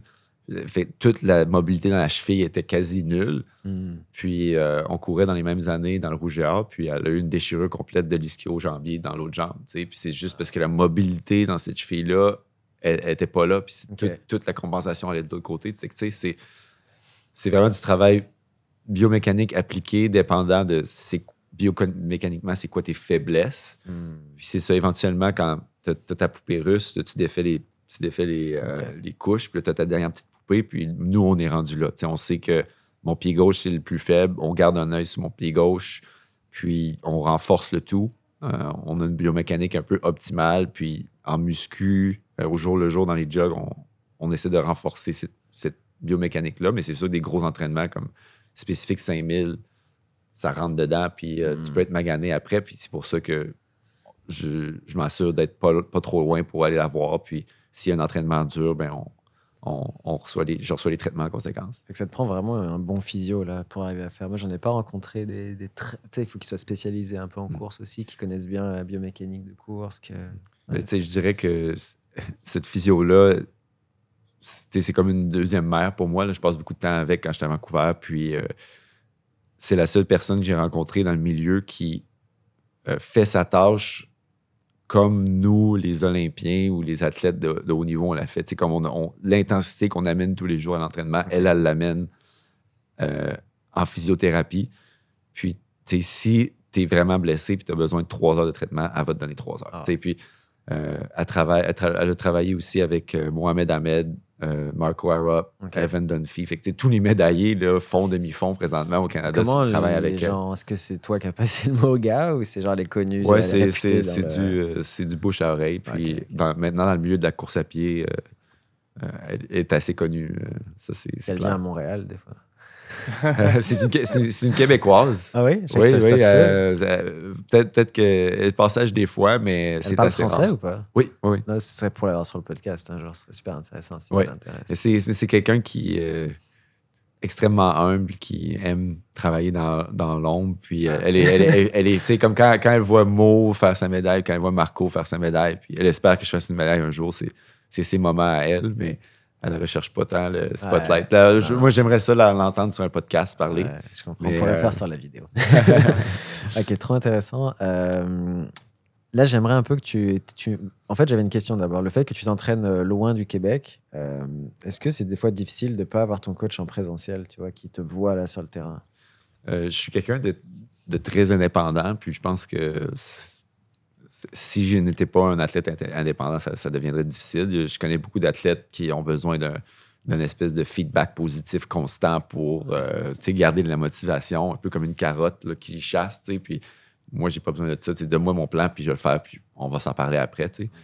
Euh, ce que j'ai trouvé dur par moment, euh, c'est de pas trop avoir de, de partenaire d'entraînement. Ça, c'est quelque chose. Toujours tout seul, du coup, ou des fois tu partages des séances avec des gars quand même? Ben, il y a, dans il y a quelques années, jusqu'à l'année dernière, je m'entraînais quand même un peu avec euh, Lucas Boucher, qui, qui a couru au jeu euh, en ouais. 2016-2021, puis mais là, il a pris sa retraite. Ouais. Il vient, il vient me, me- me tirer en vélo sur la piste pour Ah, mes grosses séances.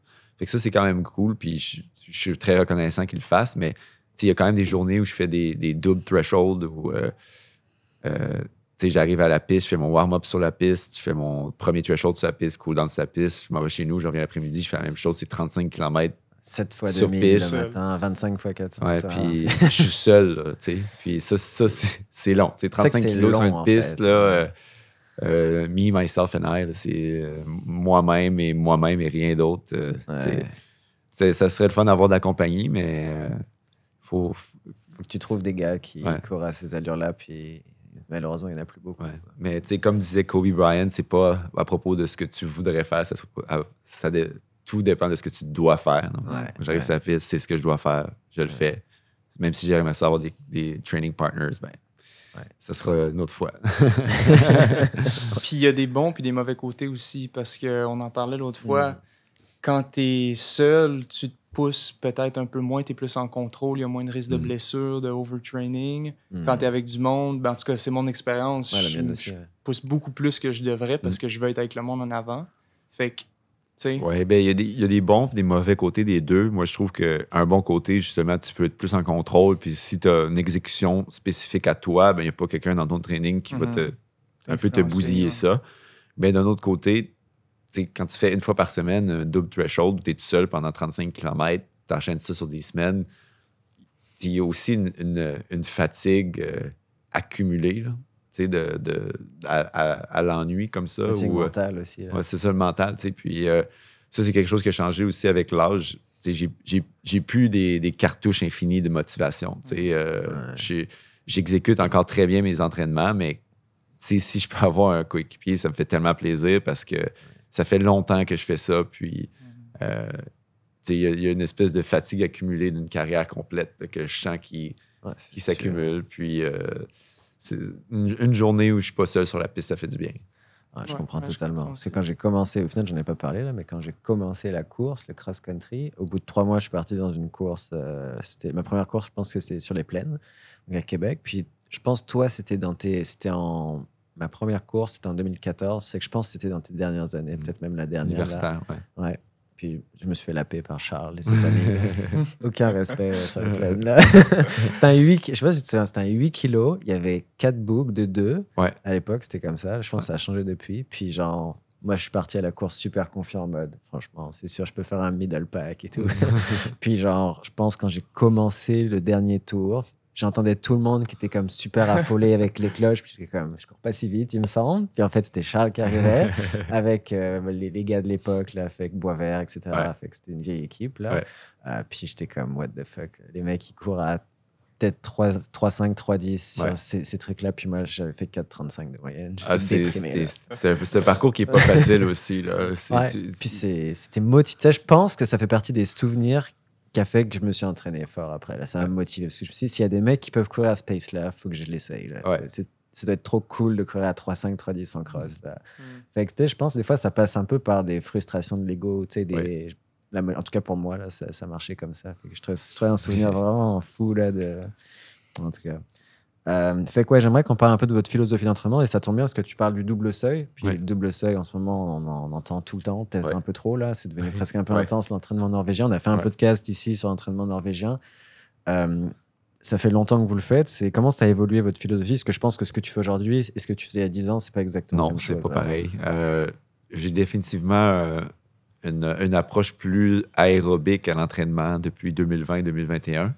On a ajouté le, le double seuil euh, au printemps 2022. Euh, puis on ne l'utilise pas à l'année longue. Il y a certains Mm. moments dans l'année où on juge que ça vaut la peine de l'utiliser. Euh, disons comme à l'automne, dans, dans la période où, je, où je fais juste reconstruire ma forme de base, mon, comment, comment vous dites Prépa les Français? générale un peu ou euh, Ouais, les Français, vous dites le- Comment on dit? la caisse. Ah, Mais, euh, faire, de la... faire de la caisse. faire de la caisse. Ouais, mais-. Mais dans le fond, à l'automne, ce qu'on va faire, euh, c'est qu'une séance dans la semaine, ça va être du seuil, mais on va chercher vraiment un haut volume pour une séance. Fait que ça va être euh, tu sais, 8, ou 9 fois 2 kilos, ou, Oh, wow. euh, ou genre 5 fois 3 kilos, ou 4 fois. Ou, 3 fois 5 kilos. Donc, on va entre 15 et 20 km d'intensité, mais en une séance. Ah, ok, d'accord. à l'automne, je m'habitue à courir ces longues distances-là en une séance. Puis là, après ça, quand on arrive à la saison d'hiver ou à la saison de printemps, où là, il y a plus d'intensité qui embarque euh, sur piste. Donc, on va chercher de l'intensité sur, sur, sur pace 1500 ou 5000. Ce qu'on fait, c'est que là, on, on- on va vers le, le double seuil pour avoir, une, pour avoir une espèce de stimulus sur plusieurs euh, paces différents. Donc, le matin, ça va être, au lieu de 9 fois 2 kilos, ben, le matin, on va faire 5 fois 2 kilos. Puis l'après-midi, ça va être des 400 en 65 ou 66 ou des 200 en 28. Puis ça, c'est une manière de, euh, de toucher de la vitesse. Mettons, 65-66, c'est c'est de la vitesse 10 000 pour Ouais. moi. Euh, des 28, c'est de la- plus ou moins de la vitesse 1500. Puis on joue avec les récup pour que justement mon, mon niveau de lactate ne monte pas. Ah. Puis ça permet de toucher euh, du, du rythme spécifique course sans pour autant que ce soit un entraînement extrême, intense. Puis on va chercher un gros volume. Fait que ça, c'est comme la journée de volume dans la semaine, euh, vraiment volume aérobique. Puis l'autre séance dans la semaine, ben là, ça va être, euh, on se met complètement à bloc sur la piste. Donc, puis l'automne où je fais des, des seuils, mais plus longs, c'est vraiment important dans le build-up parce que après ça, quand on change pour un double seuil, je suis capable d'encaisser le volume. Le- encaisser le volume, pour moi, c'est plus un problème. Puis si mon niveau d'effort reste sous euh, le seuil de, de, de, de 3 ou 4 molles, ben, Ouais. même si je fais 35 km dans ma semaine, je récupère super bien de ça parce que j'en- j'encaisse le volume de bonne manière. Puis l'intensité, ça reste qu'elle est extrêmement basse. Puis là, ça fait que l'autre entraînement dans la semaine, je suis relativement frais parce que j'ai pas accumulé de lactate dans cette grosse journée aérobique-là. Puis là, l'autre séance, là, on va vraiment à fond. Puis euh, j'ai deux questions. La première, est-ce que tu peux juste rappeler pour les gens qui nous écoutent la proportion d'aérobie versus anaérobie pour le 1500 mètres? Parce que je sais que les gens sont toujours surpris quand, Ouais. quand on leur dit. C'est euh, c'est 80 à 90% dépendant de ton profil. sais. Fait que, mettons, quelqu'un comme Marco Arup qui ferait un 1500, probablement qui serait plus à 80% aérobie, 20% anaérobie, grosso modo. Mais pour quelqu'un comme moi, probablement que ça tend plus vers le 80 à 90% d'aérobie. Donc, la préparation pour un 1500, ça reste que ça, ça doit majoritairement être en aérobie. Puis, moi, je trouve qu'une des preuves de ça, c'est que ben là, la, fameuse nouvelle approche euh, avec les doubles seuils, où tout le monde s'est mis à faire des doubles seuils, ou du moins tout le monde s'est mis à avoir une approche plus aérobique à l'entraînement. Là, tout d'un coup, euh, tout le monde court comme des malades. Là, à 332.9, cette année, je suis 34e sur la liste mondiale, à 332.9. Puis, alors qu'en 2015, à 334, j'étais 19e sur la liste mondiale. Donc toi, tu crois vraiment que la hausse des performances, elle est due à un peu... euh, Tu sais que la Norvège, là, c'est fou, ils ont influencé tout le monde. Tu sais qu'il y a 5 millions d'habitants en Norvège. Ouais. Je regardais ça, il y a Ouais. moins de Norvégiens que de Québécois. là. Mhm. T'as vu le nombre C'est Montréal quasiment. C'est fou, là. Ouais. Genre, tu sais, tu dis, tout petit pays, fait que ça peut pas vraiment être dû à un pool d'athlètes qui est énorme d'une certaine façon. Ben, dans le fond, c'est que je pense que juste sans que ça soit non, juste les doubles seuils, il y a une plus grosse emphase aérobique qui a été mise de l'avant. Puis là, tout le monde court vraiment plus vite à cause de ça. Puis je trouve que quelque chose d'autre qui valide ça aussi, c'est que les méthodes d'entraînement des années 90-2000 étaient axées sur l'entraînement très haute intensité, anaérobique. Euh, trois fois par semaine, tu pouvais faire de l'entraînement de sprint trois fois comme- par semaine comme un malade. C'est Mm. ça qu'on te prescrivait pour du 1500. Mais le problème avec ça, c'est que les meilleurs au monde, oui, ils faisaient ça, mais aussi ils étaient sur le PO. Le PO, ce que ça fait, ça, ça, ça fait en sorte que tu n'as pas besoin de faire d'entraînement aérobique parce que ton aérobie, tu l'as, c'est dans tes globules globules, rouges. ouais. Donc, tous ces, toutes ces données-là, à mon, à mon humble avis, là, c'est- je, je- je suppose, plus qu'autre chose, mais moi, c'est mes remarques personnelles que j'ai faites euh, à travers les, les différents courants d'entraînement, les différentes philosophies à travers les années, avec les résultats qu'on attache à ça. Il y a un biais dans comment les gens se sont entraînés dans les années 90-2000 parce que les meilleurs coureurs au monde et les meilleurs coachs utilisaient de l'EPO puis des drogues qui faisaient en sorte qu'on pouvait remplacer l'aérobie par de l'anaérobie. Fait qu'on a déduit des vérités sur un échantillon qui était biaisé par le Ouais. PO, en gros. Fait qu'en fait, ça marche pas parce que y a, les conditions étaient trop euh, différentes. Mais ça fait vraiment du sens, en fait. Euh, c'est une hypothèse qui est intéressante, quand même, que j'avais pas spécialement entendue. Là. On parle pas beaucoup de ça. Mais que si tu recopies les meilleurs, mais que les meilleurs te disent pas tout, bah. Mais tu sais, si, si, dans le fond, euh, la, la majorité, si on, si on dit que malheureusement, la majorité des coureurs des années 90 qui ont couru en bas de 3,30 étaient sur de, de l'EPO, Ouais. Mais que eux, tu sais, quand faire 3,29 en 1990, t'étais le deux, tu sais, comme le- la masse critique de coureurs après toi était, à- dans cette, à cette époque-là était à 3,35, 3,36. Puis tous les gars qui faisaient 3,35, 3,36 s'entraînaient comme le gars de 3,29, mais il n'y avait pas le PO pour faire 3,29. Tandis que là, tout le monde a décidé de mettre plus d'emphase sur une préparation aérobique. Mm. Là, tout d'un coup, la masse critique, elle a avancé drastiquement. On parle d'un standard olympique qui était à 3,36. Maintenant, le standard olympique est à 3,33,5. Ouais, puis même au marathon, là, ça passe de 2,11,30 à Ouais. 2,8 bas, là, je trouve Ouais. ça tellement fou. Je pense que ça a aussi joué. Euh, je prends par exemple un Mohamed Katir. J'ai un peu suivi euh, à quel point il avait changé sa philosophie. Maintenant, à l'entraînement, tu le vois avec le lecteur de lactate, 25 Mhm. fois 400 le soir, euh, 7 fois 1000 le matin. Exactement la méthode norvégienne. Puis plein de gens associent ça au fait qu'il se dope. Moi, j'en sais rien. Mais à la fin, il a appliqué une nouvelle philosophie Ouais. aussi. Là. Puis s'il Ouais. mélange les deux, bah, c'est encore mieux. Ouais. Faut- faut quand je dis c'est encore mieux, c'est encore plus rapide. Là, je peux dire. Euh, ça, ça va être coupé au repris. euh, euh, ouais.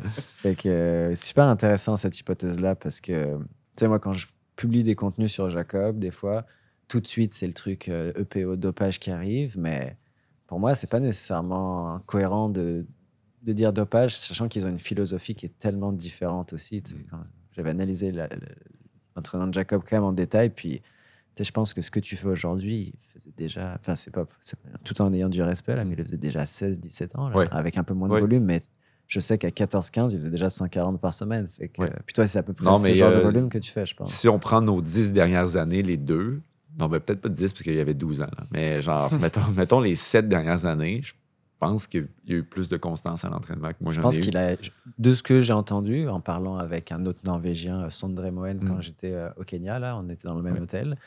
Euh, il me disait que Jacob, constamment, il était entre euh, 7000 et 7500 par an. Là. Puis c'est ce que j'ai fait Ouais. cette année en faisant du marathon. Puis Ouais. c'est huge, là, 7000 Oui, c'est beaucoup. Tu sais, toi, combien par an en général? Bah, Pas quand t'es blessé. mais- Euh, faudrait, faudrait que je regarde mon, mon Strava, j'imagine. Je suis pas, Ouais. je suis pas vraiment bon avec mes. Ouais. Mais c'est du 140 que tu fais dans tes plus grosses semaines, parfois plus ou...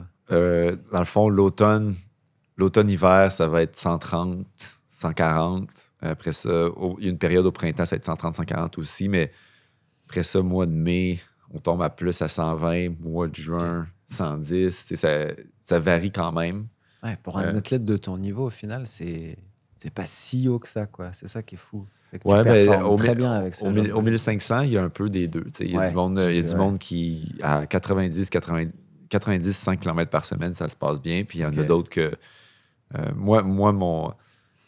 On, dirait, on aurait dit que mon, mon sweet spot, c'était vraiment 130. Tu sais, dès que, si je vais plus haut que 130, ça commence à tirer un peu partout. Fait qu'on est mieux de viser. On, comment on voit ça, c'est qu'on est mieux de viser une constance à 130 sur plusieurs semaines que de faire Que une de semaine à prendre des 160, risques, puis après ça, euh, bing, tu retombes à 100. Puis, Hmm.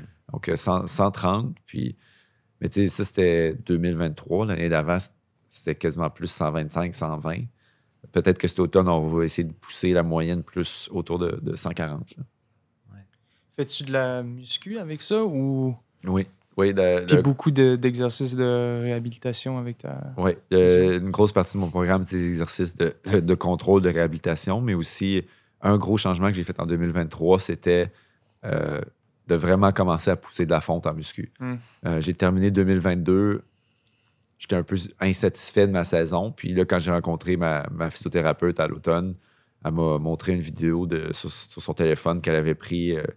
Est allée traiter Mohamed, euh, puis, puis certains euh, coureurs du groupe?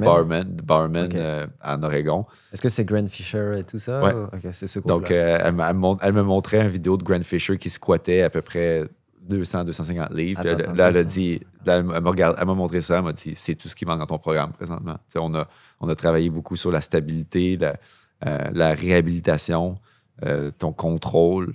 Là, il faut vraiment aller chercher en force. Puis euh, 2023, j'ai j'ai commencé à, à pousser quand même fort en muscu. Tu fais combien au squat? Quand tu Euh, mets pas sur ton max, mais mettons que quand t'as 4 ou 5 reps, tu sais à peu près C'est juste pour me comparer. Ouais. Est-ce que je suis vraiment Ben, dans, le fond, dans le fond, mon- ma série de squats, c'est euh, c'est comme je descends, je descends en trois temps. Après ça, j'arrête, puis je, je, je reste assis trois temps, puis après ça, Oh. j'explose en montant. Ok. Donc, c'est comme un isome avec plus explosion. euh, énormément sur ce genre. de- Ben, j'ai le plus gros. j'ai piqué cette année à deux plates de chaque barre. Donc, 45, 45-45 de chaque Ouais, côté plus 150 à barre. peu près. Euh, 250 pas. Ouais. Ouais. Ouais. Je suis à 150. Suis pas bon, là. c'est Bah. fou, là.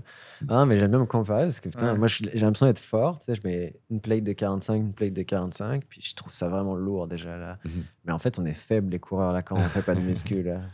T'as Ouais. déjà fait, toi? Hmm, pas beaucoup. Non, ben, des trucs lourds comme ça, non. Tu seras surpris la première fois que tu mets la barre sur les épaules, là, avec même, une- même pas des plates, là, de Mm. 45, c'est surprenant, là, honnêtement. C'est quand même inconfortable. C'est pas comme si on avait de- du rembourrage sur le dos aussi. Là, Ouais. une barre, avec deux plates de chaque côté. Ça fait mal au dos, ça là. fait- Puis là, en plus, moi, je, je le fais explosif, fait que je saute, puis ça me, ça me ramasse la colonne à chaque fois. C'est pas... Mm. Mettons que la musculation, c'est pas mon, ma période préférée dans la semaine, mais il Ouais. faut le faire. Ouais, il faut- comme tu dis, il faut le faire. Ouais. Euh, J'avais une question sur euh, pic de forme, parce qu'on entend beaucoup de parler de pic de forme, puis c'est un concept qui est dur à cerner, en fait, parce Mhm. que physiologiquement parlant, on ne sait pas exactement ce qui se passe sur un pic de forme, mais en tant qu'athlète, on sait ce que c'est un pic de forme. Ouais. C'est- que c'est un peu ça. Euh, c'est quoi ton avis sur euh, combien de temps on peut euh, maintenir un pic de forme? Je sais que ça dépend des Ouais. gens et tout, là, mais... Ben, moi, ce que j'ai vraiment aimé dans, dans mon propre programme depuis qu'on a passé une approche plus aérobique puis plus axée sur un volume constant, c'est que des pics de forme, il n'y en a plus tant que ça, OK. littéralement. Si tu gardes un volume constant à l'année longue, dans le fond, tu peux te donner un pic de forme, mettons, rendu aux mondiaux, mais le reste du temps, si, si tu t'assures d'avoir un, un volume assez élevé puis de le maintenir, tu as, moins une saison un peu. euh, euh, euh, une saison, euh, j'ai juste le terme roller coaster en, anglais, parce qu'il y, y a des hauts puis des bas, Ouais. tu sais. En dents de scie. Ouais, tu sais, comme. euh, euh, une, une- quelque chose qui me vient en tête, c'est quand a- je connaissais plein de monde que il y a- leur volume vol- euh, variait beaucoup dans l'année. Ils faisaient un gros camp à Flagstaff au mois d'avril. Après, ils faisaient une grosse course après leur camp à Flagstaff. Mais les autres, c'était comme si, genre, c'était tellement un gros effort pour eux de monter de, de volume pendant quatre semaines qu'après leur à Flagstaff, tout le reste de la saison, c'est. Donc, trop de fatigue d'un coup, Ouais. ce qui peut faire piquer ou des fois pas du tout. Ouais. Et après, boum. Après ça, boum. Puis le revenir de cette espèce de baisse-là, c'est quelque chose aussi qui est extrêmement difficile. Ce qui est, ce qui est difficile en course à pied, c'est pas de maintenir une constante, c'est de travailler avec euh, les fluctuations. Puis moi, je l'ai dit cet été à mon, à, à mon coach Félix-Antoine, les semaines que j'ai eu le plus de misère cet été, c'était pas les semaines que j'étais à l'aise à, 100 à 130 km au mois de mai. C'est quand je suis revenu, euh, je suis revenu au Canada après mes courses en France. Puis pendant deux semaines, j'avais fait des semaines de 100 kilos. Puis là, il m'avait demandé de faire une semaine de 130. Ça, ça m'avait. J'avais tellement trouvé ça difficile parce que c'est gérer les hauts puis les bas. Ouais. Puis euh, si tu as une approche plus axée sur le volume, comme Jacob il fait, Jacob, son volume, il change quasiment jamais à l'année. Puis probablement qu'il fait juste baisser rendu au mondiaux, rien d'autre. Puis ça, ça fait que ton pic, tu l'as à un endroit précis. Puis tu as tellement travaillé pendant longtemps, au cours de plusieurs mois, que tu sais que tu peux, euh, tu, peux vraiment être sur cette vague-là, puis surfer cette vague-là sur, moi j'ai quasiment envie de dire, comme deux, trois semaines. Puis c'est comme ça que je l'ai expérimenté cette année. Tu sais, j'étais arrivé au mondiaux, au mondiaux, quand je, je me suis senti plus reposé, j'ai vraiment senti que j'avais des jambes, j'avais de la puissance. Puis après les mondiaux, j'ai fait des bons entraînements de piste, mais mon volume, c'était Ah ouais. je me suis, tu sais, comme après les mondiaux, moi, c'est comme, c'est le temps de l'année où j'ai du plaisir. Les courses de post-saison, euh, c'est là qu'il y a le plus d'argent. C'est là que les, tout le monde est comme moins stressé parce qu'on on court plus après des standards. Tout le monde, puis tu sais, les mondiaux sont faits, donc euh, il y, y a vraiment moins de tension dans les compétitions. Puis après les courses, le, le monde sort, ils vont prendre quelques, quelques drinks. Il y a vraiment une ambiance plus relaxe. C'est les courses les plus fun de l'année. Puis, tu sais, c'est comme si tu t'entraînes comme un malade pendant neuf mois, tu arrives au mondiaux à ton pic, puis après ça, si tu as eu un volume constant pendant neuf mois, tu peux vraiment juste surfer cette vague-là pendant deux, trois semaines. Puis, tu sais, mon 2000 mètres, mes deux semaines avant, probablement que mon volume, c'était 70 ou 80 kilos dans la semaine. là. Vraiment tranquille, là. OK. Ouais, c'est intéressant. Fait que euh, une façon de, de- de- de- de provoquer le pic, dans le fond, ce serait juste un moment de réduire la charge. Tu trouves, un, tu trouves un moment dans l'année où c'est important d'être reposé, Hmm. mais le reste de l'année, tu t'arranges pour que le volume soit, soit toujours là. Puis, mais ça, ça veut dire que si c'est des courses en début de saison qu'il faut que tu fasses bien, sachant que tu gardes ton volume haut, ça veut dire que ton intensité doit, doit baisser de pas mal. Donc, tu dois choisir tes priorités. Donc, ça, OK. Parce que c'est vrai que dans la philosophie française, je sais pas si tu as déjà entendu le terme VMA, là, mais Ouais, sûrement, ouais, je sais pas, on n'en ouais. parle pas trop au Québec, mais c'est VMA, VMA, VMA. Là, Puis moi, je, je coach pas mal d'athlètes, puis quand ils arrivent, c'est je veux faire de la VMA, Ouais. VMA, VMA. Mais ce que tu vois, en fait, c'est que c'est très anaérobique, l'entraînement euh, en France, même si on, ça commence à changer. Puis les gens, ils veulent avoir des pics de forme toutes les deux semaines, parce que Ouais. tous les deux semaines, ils veulent faire un 10 km à Ouais. fond, tu vois. Ouais.